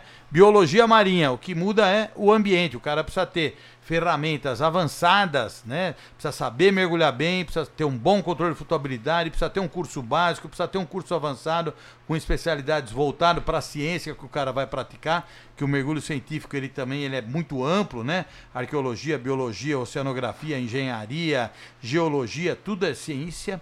E, e ele tem que saber principalmente, Murilão, fazer ou lidar com situações de adversidade. Por isso que no curso de mergulho científico da NAUI, ele é treinado para resgate e primeiros socorros, porque o cientista dificilmente ele vai estar conduzindo um, um trabalho sobre a- o olhar de uma operação de mergulho recreativo que já é Sim. preparada para isso. Então, um cara para fazer o mergulho científico, além de tudo, ele tem que ser treinado para saber conduzir situações de adversidade em áreas remotas, fazer um plano de mergulho, um plano para ação de emergências efetivo, ser treinado em primeiros socorros, provedor de oxigênio. Então, a, a NAUI tem toda essa ferramenta pronta. Ele é algo diferenciado, mas que está pronto. Pá, isso é muito legal, cara. Teve aqui uma pergunta do Francisco, não tem sobrenome aqui no Instagram dele. Aham. Jornada Elica, qual o papel do scuba diving na conscientização e preserva- preservação do ecossistema marinho atualmente? Isso é uma preocupação lá da Nossa, escola, que né, pergunta cara? fantástica, cara. Fantástica essa pergunta do Francisco. Aliás, o Francisco, é, se, eu- se for quem eu tô pensando, e acho que é, ele fez o curso básico dele há muito pouco tempo e se envolveu na atividade de mergulho. Enfim, a pandemia deu uma atrasada no treinamento dele. Atrasada não, tipo assim, deu uma um delay aí na, na quantidade de mergulhos que ele queria fazer. Acho que tá. Mas é, uma, uma premissa da NAUI é a- pre- preocupada com a segurança do próprio mergulhador, do dupla, né? Uma vez que o, o mergulhador nunca mergulha sozinho, então você tem que ser responsável por você, você tem que ser responsável pelo dupla e você tem que ser responsável pelo ambiente subaquático. De que maneira? É, veja bem, o ambiente subaquático ele pode ser perturbado por N fatores. E todo mundo conhece vários deles, que é a poluição, que é a pesca de arrasto, né? A pesca, Pesca de arrasto com desorde- rede. É, desordenada. A pesca de arrasto, é que, que, que a gente pode dizer dessa pesca de arrasto? É, a gente entende que tem muitas pessoas que dependem economicamente da né? pesca, tá? Mas enfim, respeitamos. Mas existe uma pesca que é muito, eh, ela é muito deletéria para o meio ambiente no sentido de que a pesca de arrasto é justamente isso que ela fala. Ela vai arrastando tudo, meu, ela pega o que quer, o que não quer. Ela não tem uma seletividade do que ela vai estar colhendo daquele ambiente, Sim. né? E ela, ela realmente Muda o é, ecossistema é, ali. é meio chocante isso. É, Enfim. No ponto de vista de treinamento, o, o que, que nós preconizamos? O, qualquer mergulhador, quando ele é formado, além da, da própria questão das habilidades a serem desenvolvidas, a, a parte acadêmica, o que tem que aprender da física, da fisiologia, não sei o quê, a gente trabalha muito a questão ambiental no sentido de preservação e conservação do próprio comportamento do mergulhador embaixo da água. Mergulho de mínimo impacto. Então, o mergulho de mínimo impacto é o cara ser muito bem treinado na questão de flutuabilidade para não encostar em nada. Então, Os corais, que- às vezes, ao mínimo toque, al- alguns podem morrer. E um Então- coral ali que tá há anos e anos. Anos, anos, Então para ele- crescer Aí centímetros. o cara vem e bate a nadadeira. O mergulhador tem que ser treinado para literalmente flutuar, que o ambiente e os equipamentos nos proporcionam essa possibilidade. Então a gente literalmente flutua pelo leito marinho sem tocar em nada. Essa é a contribuição principal da Naui. O melhor treinamento dos seus mergulhadores e fora campanhas que eventualmente acontecem, né? Aqui em Jundiaí, nó- nós desde o ano 2000 fazemos a campanha da limpeza do Jundiaí Mirim, que é o Ah, é manancial real. que abastece a cidade de Jundiaí. Então, esse ano que passou, devido a essas questões aí da, da pandemia, com- acabou não acontecendo, mas é uma campanha, como acontece em outros lugares do mundo, não no Junemirim, é óbvio, né? Mas instrutores NAU, escolas de mergulhos da NAU espalhadas pelo mundo, elas trabalham naquele conceito de preservar os ambientes aquáticos, né? Esse em Jundiaí especificamente, nós fazemos campanhas anuais anuais, viu, Murilo? Anuais. De retirada do Correto. lixo do principal manancial da cidade, que pouca gente imagina, que são retiradas mais de uma tonelada a cada ano num trecho fechado, sempre no mesmo lugar. Então, como é que esse lixo vai para lá? É um exemplo, né? Sim. E isso acontece em outros lugares do mundo. Então a Naui tem um programa chamado Green Diver. Green Diver é o mergulhador ecológico, não é o mergulhador verde, é o mergulhador ecológico, né? Então essas campanhas do programa Green Diver, elas eh, estão presentes em todo o planeta e os centros de mergulho, etc., conduzem ações voltadas, é claro, para suas respectivas regiões, trazendo uma, uma perspectiva de maior preservação e conservação. Fora o que já acontece em todo curso de mergulho, que é a consciência do novo mergulhador. Ele tem que praticar um mergulho de mínimo impacto. Interessante. Ó, tem uma aqui que é muito legal, cara, que é a última. Como amantes do mar e membros importantes da NAUI, qual a opinião de vocês e se há um posicionamento da NAUI a respeito da mineração subaquática? Tem isso? Mineração Eu subaquática? cara? desconheço Eu mineração desconheço também. subaquática também. Tirando, a- acho que a questão lá de garimpo, essas coisas, não sei se é isso que a, a pessoa quis se referir, né? Não, não tem nada a ver com treinamento de mergulho. é, garimpos porque- que, que trazem esse tipo de, de situação da, da, da sucção do fundo é, do, de debaixo da água para ser peneirado. São áreas de garimpo específicas, autorizadas, é- que no Brasil a gente desconhece, né? Então, a, a mineração para nós não, não, não, É. não temos conhecimento. Até porque a pessoa talvez pudesse explicar mais detalhadamente, mas a mineração. Foi o Francisco que falou. É, Francisco, depois eu até vou ver com ele. Mas na realidade, a mineração, quando a gente mergulha em pedreiras alagadas, que são pedreiras que, porque teve uma extração de alguma coisa, de pedra ou mina alagada, elas perdem o, é, é, o- o- elas perdem a vantagem de explorar a partir do momento que começa a alagar. Porque não é não é Vai ficar caro demais não é pra fazer. viável, não é viável economicamente você É, explorar. existem algumas situações, por exemplo, é, nó- nó- nós estamos usando uma área, uma pedreira alagada, não sei se foi essa a pergunta, né? Mas essa pedreira que a gente tem usado é em Laranjal Paulista. Uhum. Então era uma área de rocha basáltica, que começou uma exploração na década de 30 e, e essa exploração ela aconteceu para fazer a parte de base das ferrovias. Depois disso, o, usado em base de rodovias, né, a brita. E aí chegou um momento que a cidade ficou muito perto da, da própria base da pedreira. E aí ela foi fechada. Então, quando ela é fechada, a parte de bombeamento ela é, é, Suspensa. é suspensa e aí o nível da água começa a subir. Subir. Então, nós começamos a mergulhar em 2013. Ela tinha 23 metros de profundidade, hoje ela tem 30 metros de profundidade. É um Nossa. lugar fechado e, e é um lugar maravilhoso. É lindo. Maravilhoso. A visibilidade não é igual ao Fernando de Noronha, né? Você tem variações. Os primeiros metros, às vezes a, a- a- visibilidade está 3, 4, 2. Na parte mais profunda ela fica muito mais limpa. Mas eh, não há mineração existente. Então foram minerações abandonadas já há muito tempo e o nível da água sumiu. Então é um lugar para treinamento excelente, é maravilhoso o lugar. Diferente, por exemplo, de minerações de garimpos que ainda continuam a existir. Aí talvez a ferramenta do mergulhador lá garimpando, que não, não vem ao caso. Então, É. se for a, a pergunta do, do nosso ouvinte aí, Francisco. numa pedreira que está alagada, né? Existem outras em vários lugares do Brasil que são usadas para treinamento. Ah, legal. Legal. Vamos finalizar. Vamos finalizar. Temos uma última pergunta que nós fazemos para todo mundo, que é uma pergunta filosófica. Uau, tem até Você medo. andou fazendo muito O entrevista máximo com de filósofo lá, filosofia que eu Tô- que eu gosto muito de filosofia, é- cara. Eu esqueci até o nome do livro, como é que chama aquele Ah, clássico? Sofia, o mundo Sofia? É o Mundo Sofia. Muito bom, É, né? Muito legal. Ah, meu, mas no fim ficou meio louco o trem. Ah, mas, ah, mas tem que ser, né? Meu, vou ter que filosofia- encontrar um dia que eu vier o filósofo aqui. Eu vou dar uma enquadrada nele, cara. Levar ele pra mergulhar. Nossa, Nossa, vai ser engraçado. legal. O fisólogo. Fisólogo. Tem que ser um dia nublado. Por que nublado? Porque ele é albino, mano. Ele não Ah, pode com sol. verdade. Tem isso ainda. O cara é filósofo e albino. É o nosso Tamo querido junto, irmão. cara.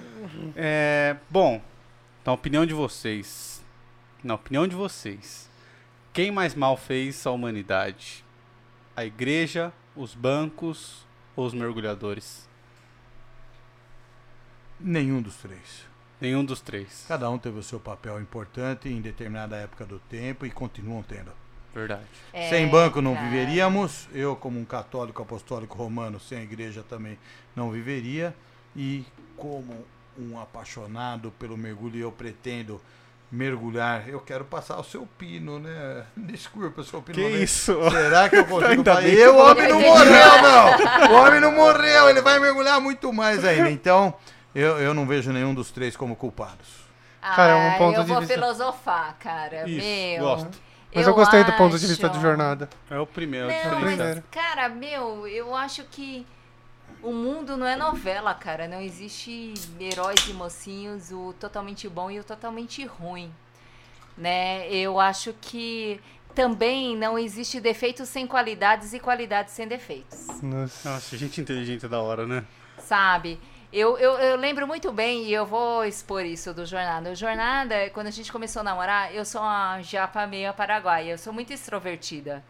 E eu sou muito de abraçar, pegar, né, Murilo? Você sabe bem disso. O Jornada estranhou muito isso no começo. É, em mim. E eu, tipo assim, só que ao mesmo tempo eu era muito, muito a receptiva à amizade deles, assim. Tipo, eu pegava amizade muito fácil. E aí, tipo, meio, ele ficava meio nesse negócio, né? Tipo assim, eu sou muito carinhosa com todo mundo. E ai, Boa. caralho, meu, Com a mexi. lâmpada, carinhosa a ainda bem que ela lâmpada. demonstrou. Abraçou a É. lâmpada. E aí, mas também eu falei, meu, minha qualidade e meu defeito estão intimamente ligados, cara. Se eu não tiver, eu não teria eh, eh, esse defeito se eu não tivesse essa qualidade e vice-versa. E isso é pra tudo no mundo, né, Murilo? Sim. Eu acho que você não pode julgar sob o olhar do, do crivo de tá certo ou tá errado, sabe? É, existe coisas que são mais benéficas e mais maléficas. Eu não consigo enxergar sob a luz do mundo hoje de uma coisa que seria o mais óbvio, talvez eu responder, que é o banco. Mais É. óbvio. Mais óbvio, cara. Cara, qualquer pessoa que fosse querer fazer uma média ia falar banco. Sabe? Como é que vive? É, como é um que banco vi- hoje, porra? Não, Eu e a fiquei gente- na fila hoje, porra, mas não dá pra ficar assim. É, Aí a mamãe. É a- importante. é, meu- eu sou descendente de japa, minha mãe fala: no Japão não tem banco, banco não tem tanto poder, você paga conta em qualquer lugar. Banco é uma instituição que não, do- não, não detém tanto poder quanto aqui no Brasil. Só que a gente vive aqui no Brasil e a gente tá determinado Pautados nessas regras. nessas regras. E eu, e eu enxergo, assim, que, por exemplo, uma- o Vitor falou: mãe, quero fazer faculdade no Japão. E tem E, japonês lá, hein, meu? Puta E- merda. Diz que é o lugar do mundo que mais japonês tem, cara. E aí, cara. Não, mas veja bem, a gente tem cidadania japonesa. Eu sou japonesa, meu filho é japonês, tem passaporte e tal, tudo. Eu falei, filho, olha, veja bem. É, o Japão hoje é um uma dos países que é muito desenvolvido, é um país maravilhoso, todo mundo elogia, mas é um, é um país que tem o maior índice de um dos maiores índices de suicídio Tem do isso, né, mundo. cara? Uhum. Meu, eu como mãe, eu quero você ser bem sucedido, mas muito mais do que bem ser su- sucedido, eu, eu quero que você seja feliz. Feliz. Você tá entendendo? Então as coisas são muito relativas, É que as depende, coisas não se separam. Depende do que você tá querendo focar na tua vida, cara. E, mas eu posso falar o que menos faz mal, mergulho. Fechou. Isso aí. E a gente? Concordamos com os dois. Isso aí. E vamos Bom, mergulhar. tem mais algum recadinho que vocês queiram dar? Coisa Excelente. que vocês não Murilão. Não, eu quero falar do orgulho que eu sinto do Mumu. Eu também. Cara. Murilo foi um menino. O Zé da escada. Da Na hora, Murilo, pizza parede aí, porra, ele pareceu caído lá, caiu da escada. Ele pôs pra pintar um prédio, mano. Puta que eu pariu. Ai, Mas, viu, foi importante. Não. Foi importante. Tava É, mudando a nau lá, né? Tava mudando É, Murilo esfaqueador de geladeira. Mano. Esfaqueador de É geladeira, 17. cai da escada. Márcio Sol, você sabe disso. Caí da escada mesmo. Não, é. Carreguei um caminhão de entulho, levei um golpe de jornada. Olha o que ele fez. Ele falou assim: não, vamos carregar esse caminhão de entulho. É um baldinho, dois. é um baldinho só, Murilo. Vamos aí, vamos aí. Baldinho, mano, tinha um monte de entulho. Vambora aí, comecei a vambora carregar aí. o caminhão, ele carregou cinco minutos e falou: peraí que eu já volto. Nunca mais voltou. Filho da puta, cara. Falei, Não. Viu? Eu sou um cara ocupado. Não é, né? Não, mas é verdade, fudeu. é verdade, é foda. Não, mas foi legal, não, foi não legal. é. Depois eu que passou, acho foi que legal. eu acho que eu passei um, um- um processo com o Murilo. A gente passou um processo Cara, junto, a Lica né? tem importância na minha vida, porque quando eu Foi entrei mesmo. na jornada sub, cara, eu era muito tapado, assim. tipo, Ai, para. Não, era burrão. Enquanto ela encheu o saco pra você ficar lendo. É, Puta, e aí eu comecei fim, a ler Ele por causa lia da mais que a Lica no fim. Comecei a ler por causa da Lica. Até hoje, leio por causa da Lica. E. Qual que era o livro? O Ai, Rangers. não vai fazer chorar, Rangers. né? vai fazer chorar, A gente leu a né? coleção inteira do Rangers. Meu, Crepúsculo, vai, vou te dedar, que a gente leu Crepúsculo, também. Crepúsculo Não, nós não é. A gente lia junto, a gente comia junto, ria junto, fazia as coisas juntos. Mas eu acho assim que é esse processo de ver você evoluir, sabe? Sem dúvida. E tá aqui não é só de, tá dentro de um programa, do melhor programa, do podcast de Jundiaí. Jundiaí, pô. Mas assim, no sentido de. Orgulho. Orgulho mesmo. E o Fabrício por tabela, porque vocês sempre Tá foram junto. muito próximos, né? Muito, cara, meu irmão, muito. muito Sempre próximo. foram muito próximos e Orgulho. sempre vi o Fabrício também, a evolução dele, mas eu não sabia que ele estava casado com a aliança estranha aí na hora que ele falou esposa. Pô, tá casado com apartamento comprado e tudo já. Ai, caralho! É mulher ou é homem? Não, Mulher. Amor, isso não se Ó, não pode fala. falar no podcast, parabéns. Aí, Foi só não. Pode falar, pode falar, pode falar. Pode Não, falar. mas assim. Nem e- perguntar pode mais hoje, né, meu? E vai ser que- evolução. Não, o Murilo passou, quando ele passou na UAB, quando ele começou a Cara, trabalhar e nem a faculdade de Direito era pra eu fazer se não fosse você, porque eu ia fazer administração em Tupã, você lembra? Aí a Lica queimou o curso de administração, não vou falar aqui. E eu sou administrador. Desculpa, Puta gente. que. Não, mas não é o curso de administração em Tupã, né? Mas enfim. E aí, participar dessa evolução, tá aqui dentro desse processo evolutivo que eu acho que vai continuar. E não tá aqui não só com apresentadores competentes, empreendedores, mas tá aqui tomando uma cerveja entre amigos, é muito gratificante. Isso é muito legal, sem né? dúvida, sem dúvida. Isso aí, realmente, foi, foi o ápice. Eles se arrependeram, a gente não. fala demais, né, amor? Não, Não, pra não. gente tá ótimo, tá ótimo mesmo. Ó, o Murilão, o irmão do Murilo, nem lembrar do irmão dele, o pai e mãe dele, satisfação revê-los. E, Não, é uma meu, história, cara. eu quero muito que você dê certo, viu? Dê certo no bom sentido, né? Eu sabia que ele ia vir com piadinha. Os né? empreendimentos. Ele não vem com as piadinhas dele, não não é? Pode contar, viu?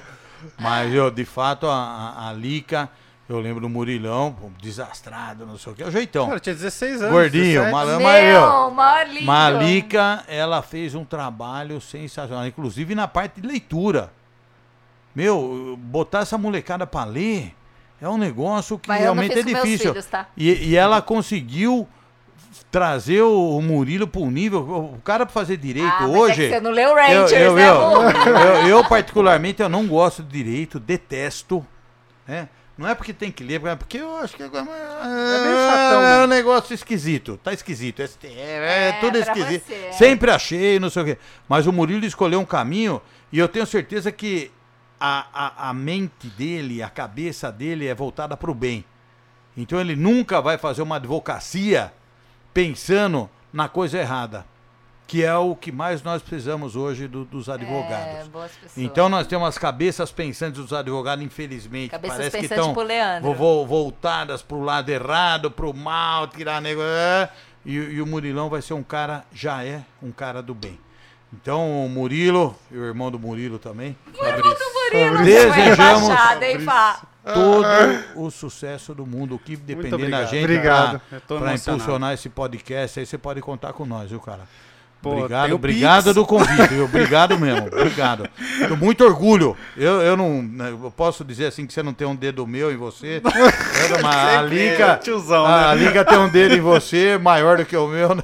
no bom sentido, né? No bom É, sentido. No né, bom meu? sentido, no bom sentido. Porque eu, eu acho que a influência da Lica em fazer vo- você ler, pegar essa paixão pro direito é primordial. Se o cara não ficar lendo, vendo, não sei o quê. Então eu, eu vi naqueles Cara. momentos lá algo que, que realmente te, te ajudou numa Ah, direção. o e melhor de tudo é que a gente viu parabéns, muito. parabéns pra vocês, pra Lica, pro Murilo.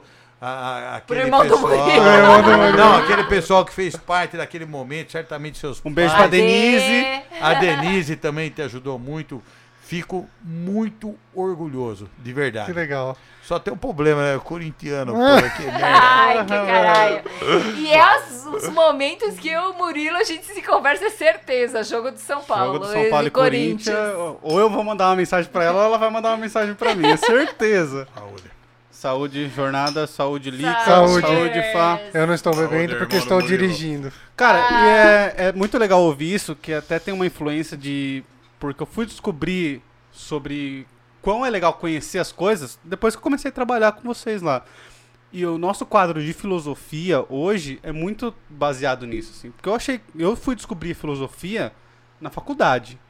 E aí eu vi o quanto eu, eu já desperdicei de conhecimento que eu podia ter feito na escola e tal. Durante a faculdade, eu falo, mano, vamos fazer porque é da hora e a gente precisa mostrar pros outros que é da hora. Porque Mas a escola meio que mata parte, Você não tem conhecimento. que se sentir culpado, né, Murilo? Não, mas eu não me sinto As culpado. coisas acontecem no momento certo, É, o né? tempo, Sim. No tempo. E eu quero fazer um de história também. Preciso achar um historiador louco pra conversar com nós sobre história. Puta, meu, eu duro que a gente conhece um monte de historiador, né? Mas tem que É ser tudo- louco. Só que é tudo louco. Ah, então o tá bom. Flávio, Flávio Pacalipo, quando eu estiver aqui, cara. Né, Ele é ser. historiador e ele tem pós em arqueologia. Ó, que Nossa, legal. Que legal. Quando tiver pra cá, dá um toque pra gente Cara, também. é, ele é sensacional. Então é isso. Tem mais algum recadinho Ele é historiador, né? Sei lá. Oceanógrafo Não, ele é. Ele é oceanógrafo, né? Historiador é o Gilson, né? Nem sei também. Ah, meu. Tem que cara, ser louco. Eu Tudo queria um louco. misturado. Mas eu acho assim, o que, que a gente pode fazer? Agora, sair daqui é... Quando voltar... Zenaide. A Zenaide, Que que eu quero Treina chamar a ali, cara. Zenaide. Já pode marcar. Ah, tá, tá. Vou marcar com ela. Atleta, outro nível, outro. É, mas vai eu ser quero legal chamar a. Zeu, porque M- além de mergulhar... né? Além de... Ela nem sabe, cara. Mas enfim, eu vou... Já deixa exposto Pode aqui. falar, a gente queria Cara, a. Zê é, uma- é a minha treinadora. Eu, além de correr, eu é, além de mergulhar, eu corro, né? Porque eu acho que condicionamento físico eh, independe do que você faz, do que você deixa de fazer. É uma coisa muito difícil. Jornada sabe que eu acordo resmungando todo dia. Mas é uma coisa extremamente compensadora e eu acho que é a longo prazo. É lógico que essas coisas despertam mais quando tá na meia idade, depois dos 50, né? Depois dos 50 você começa a vislumbrar a finitude, e isso é muito filosófico, né? Nossa. Enfim. E aí você começa a vislumbrar essa finitude e você começa a trabalhar mais. Quando vocês são jovens e imortais e se acham imortais, É real? a gente é meio que meio tipo.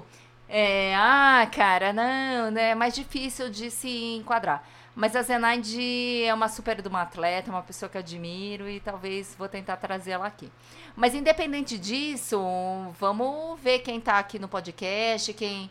Não sei que jeito que é isso, vocês que são da juventude sabem que maneira que a gente pode mensurar ou identificar as pessoas que que estão prestigiando o podcast de vocês e a gente sortear o Discovery, né? É isso aí. E uma é viagem legal. pra Pirapora, ida e volta a pé. Direito Ah. Com direito a um acompanhante e lá na- no boteco do lado da igreja de Pirapora, um copo de água e dois palitos. Água da torneira, hein? Não vai ser. Não é qualquer água, não. Tá feita a promessa, Murilão. E o Fabrício vai, lá fazer um. Vai, eu vou com e ele. vamos filmar. Vamos. Legal, então. Obrigado. Quem acompanha o Parla aí, em breve, quando tudo isso passar, a gente vai fazer um sorteio no mergulho no tanque, Ah, né? não é Show. viagem pra Pirapora. Viagem pra Pirapora também. Tá bom. Direito acompanhante, hein? Então é isso, galera. Sucesso. Muito obrigado. Como que eu faço pra mergulhar, então? Quem, onde que eu tenho que ir? Que site que eu tenho que entrar? jornadasub.com.br, Instagram, arroba jornadasub, ma- submarina, Facebook também, arroba jornada submarina, é, facebook.com.br barra Vai estar tudo na descrição do vídeo aqui embaixo, mas é bom você falar pra quem tá aí, só ouvindo. Cara, lá a gente. Você pode se informar de mergulho, de quem já é mergulhador de viagens, o que, que tá rolando, como que tá essa questão da coronavírus, onde pode ir, onde a gente não pode ir, não ir. Ah, legal. E a outra coisa também, meu, você vai mergulhar, eventualmente, não dá pra mergulhar em Jundiaí. Meu, dá um toque na gente, meu, ah, tô indo pra Recife, com quem que eu posso mergulhar? Se eu não tiver quem indicar, que eu não conhecer ninguém, eu falar, olha, não conheço ninguém lá, mas se eu tiver uma boa indicação, com certeza a gente vai dar uma indicação. E a gente conhece muita gente. Então, se você quiser mergulhar, experimentar mergulho, conhecer, aqui em Jundiaí, em qualquer lugar do Brasil, quiser mergulhar no Brasil, no mundo inteiro, a gente rola entre, em- lá. entre em contato com a Jornada. Equipamento, serviço, foto subaquática, filmagem subaquática, recuperação de objeto Pô, perdido. isso a gente não falou, mas seria legal a gente falar. No próximo que vocês vierem, a gente conversa sobre foto sub. Ah, sensacional. Cara, muito legal. Eu vou trazer o Gé de O meia Gé de meia preta e tudo. Mas aí tem que tirar a foto da meia dele. É isso aí. Mas é isso, galera. É, pesquisa, entre em contato porque essa é uma coisa que eu tinha uma visão de que mergulho é coisa de rico, mas não é tão caro assim, né? Então entre em contato que vocês vão descobrir, cara. vocês vão ficar surpresos. E segue a gente lá no Instagram, dá like aqui no vídeo, comenta, compartilha com os amigos. Ajude a gente lá no Apoia-se, que é o apoia.se barra Parla Podcast. Isso, a doação lá é o que faz a gente continuar independente aqui, a gente poder trazer quem a gente quiser, falar palavrão e falar o que quiser, as marcas que quiserem, falar mal dos outros, que é bom pra cacete. É, a verdade é nua e crua. E também você pode ajudar pelo Pix, que é o Pix Arroba. arroba Parla Parla Podcast. Até eu Pix decorei. arroba parlapodcast. .com.br. .com.br, é. A sua imaginação é o limite. E... E é isso. É isso, cara. Entrem lá no site da EC Pinturas, que é o www.ecpinturas.com.br www.ecpinturas.com.br para pinturas residenciais e comerciais em Jundiaí e região. São as pessoas mais caprichosas da região aqui. Legal. E Casa dos Salgados, obrigado mais uma vez. Lique Jornada, muito obrigado. Foi muito E, legal. Nossa, o prazer foi nosso. E é isso, galera. Tchau, Muito tchau. Obrigado e tchau, tchau. Muito cara, bom, Murilão. a gente falou? Quanto vocês? Eu acho que a gente falou muito, cara. Eu tava até preocupada. Eu achei que a gente falou uma hora e meia. Você é louco?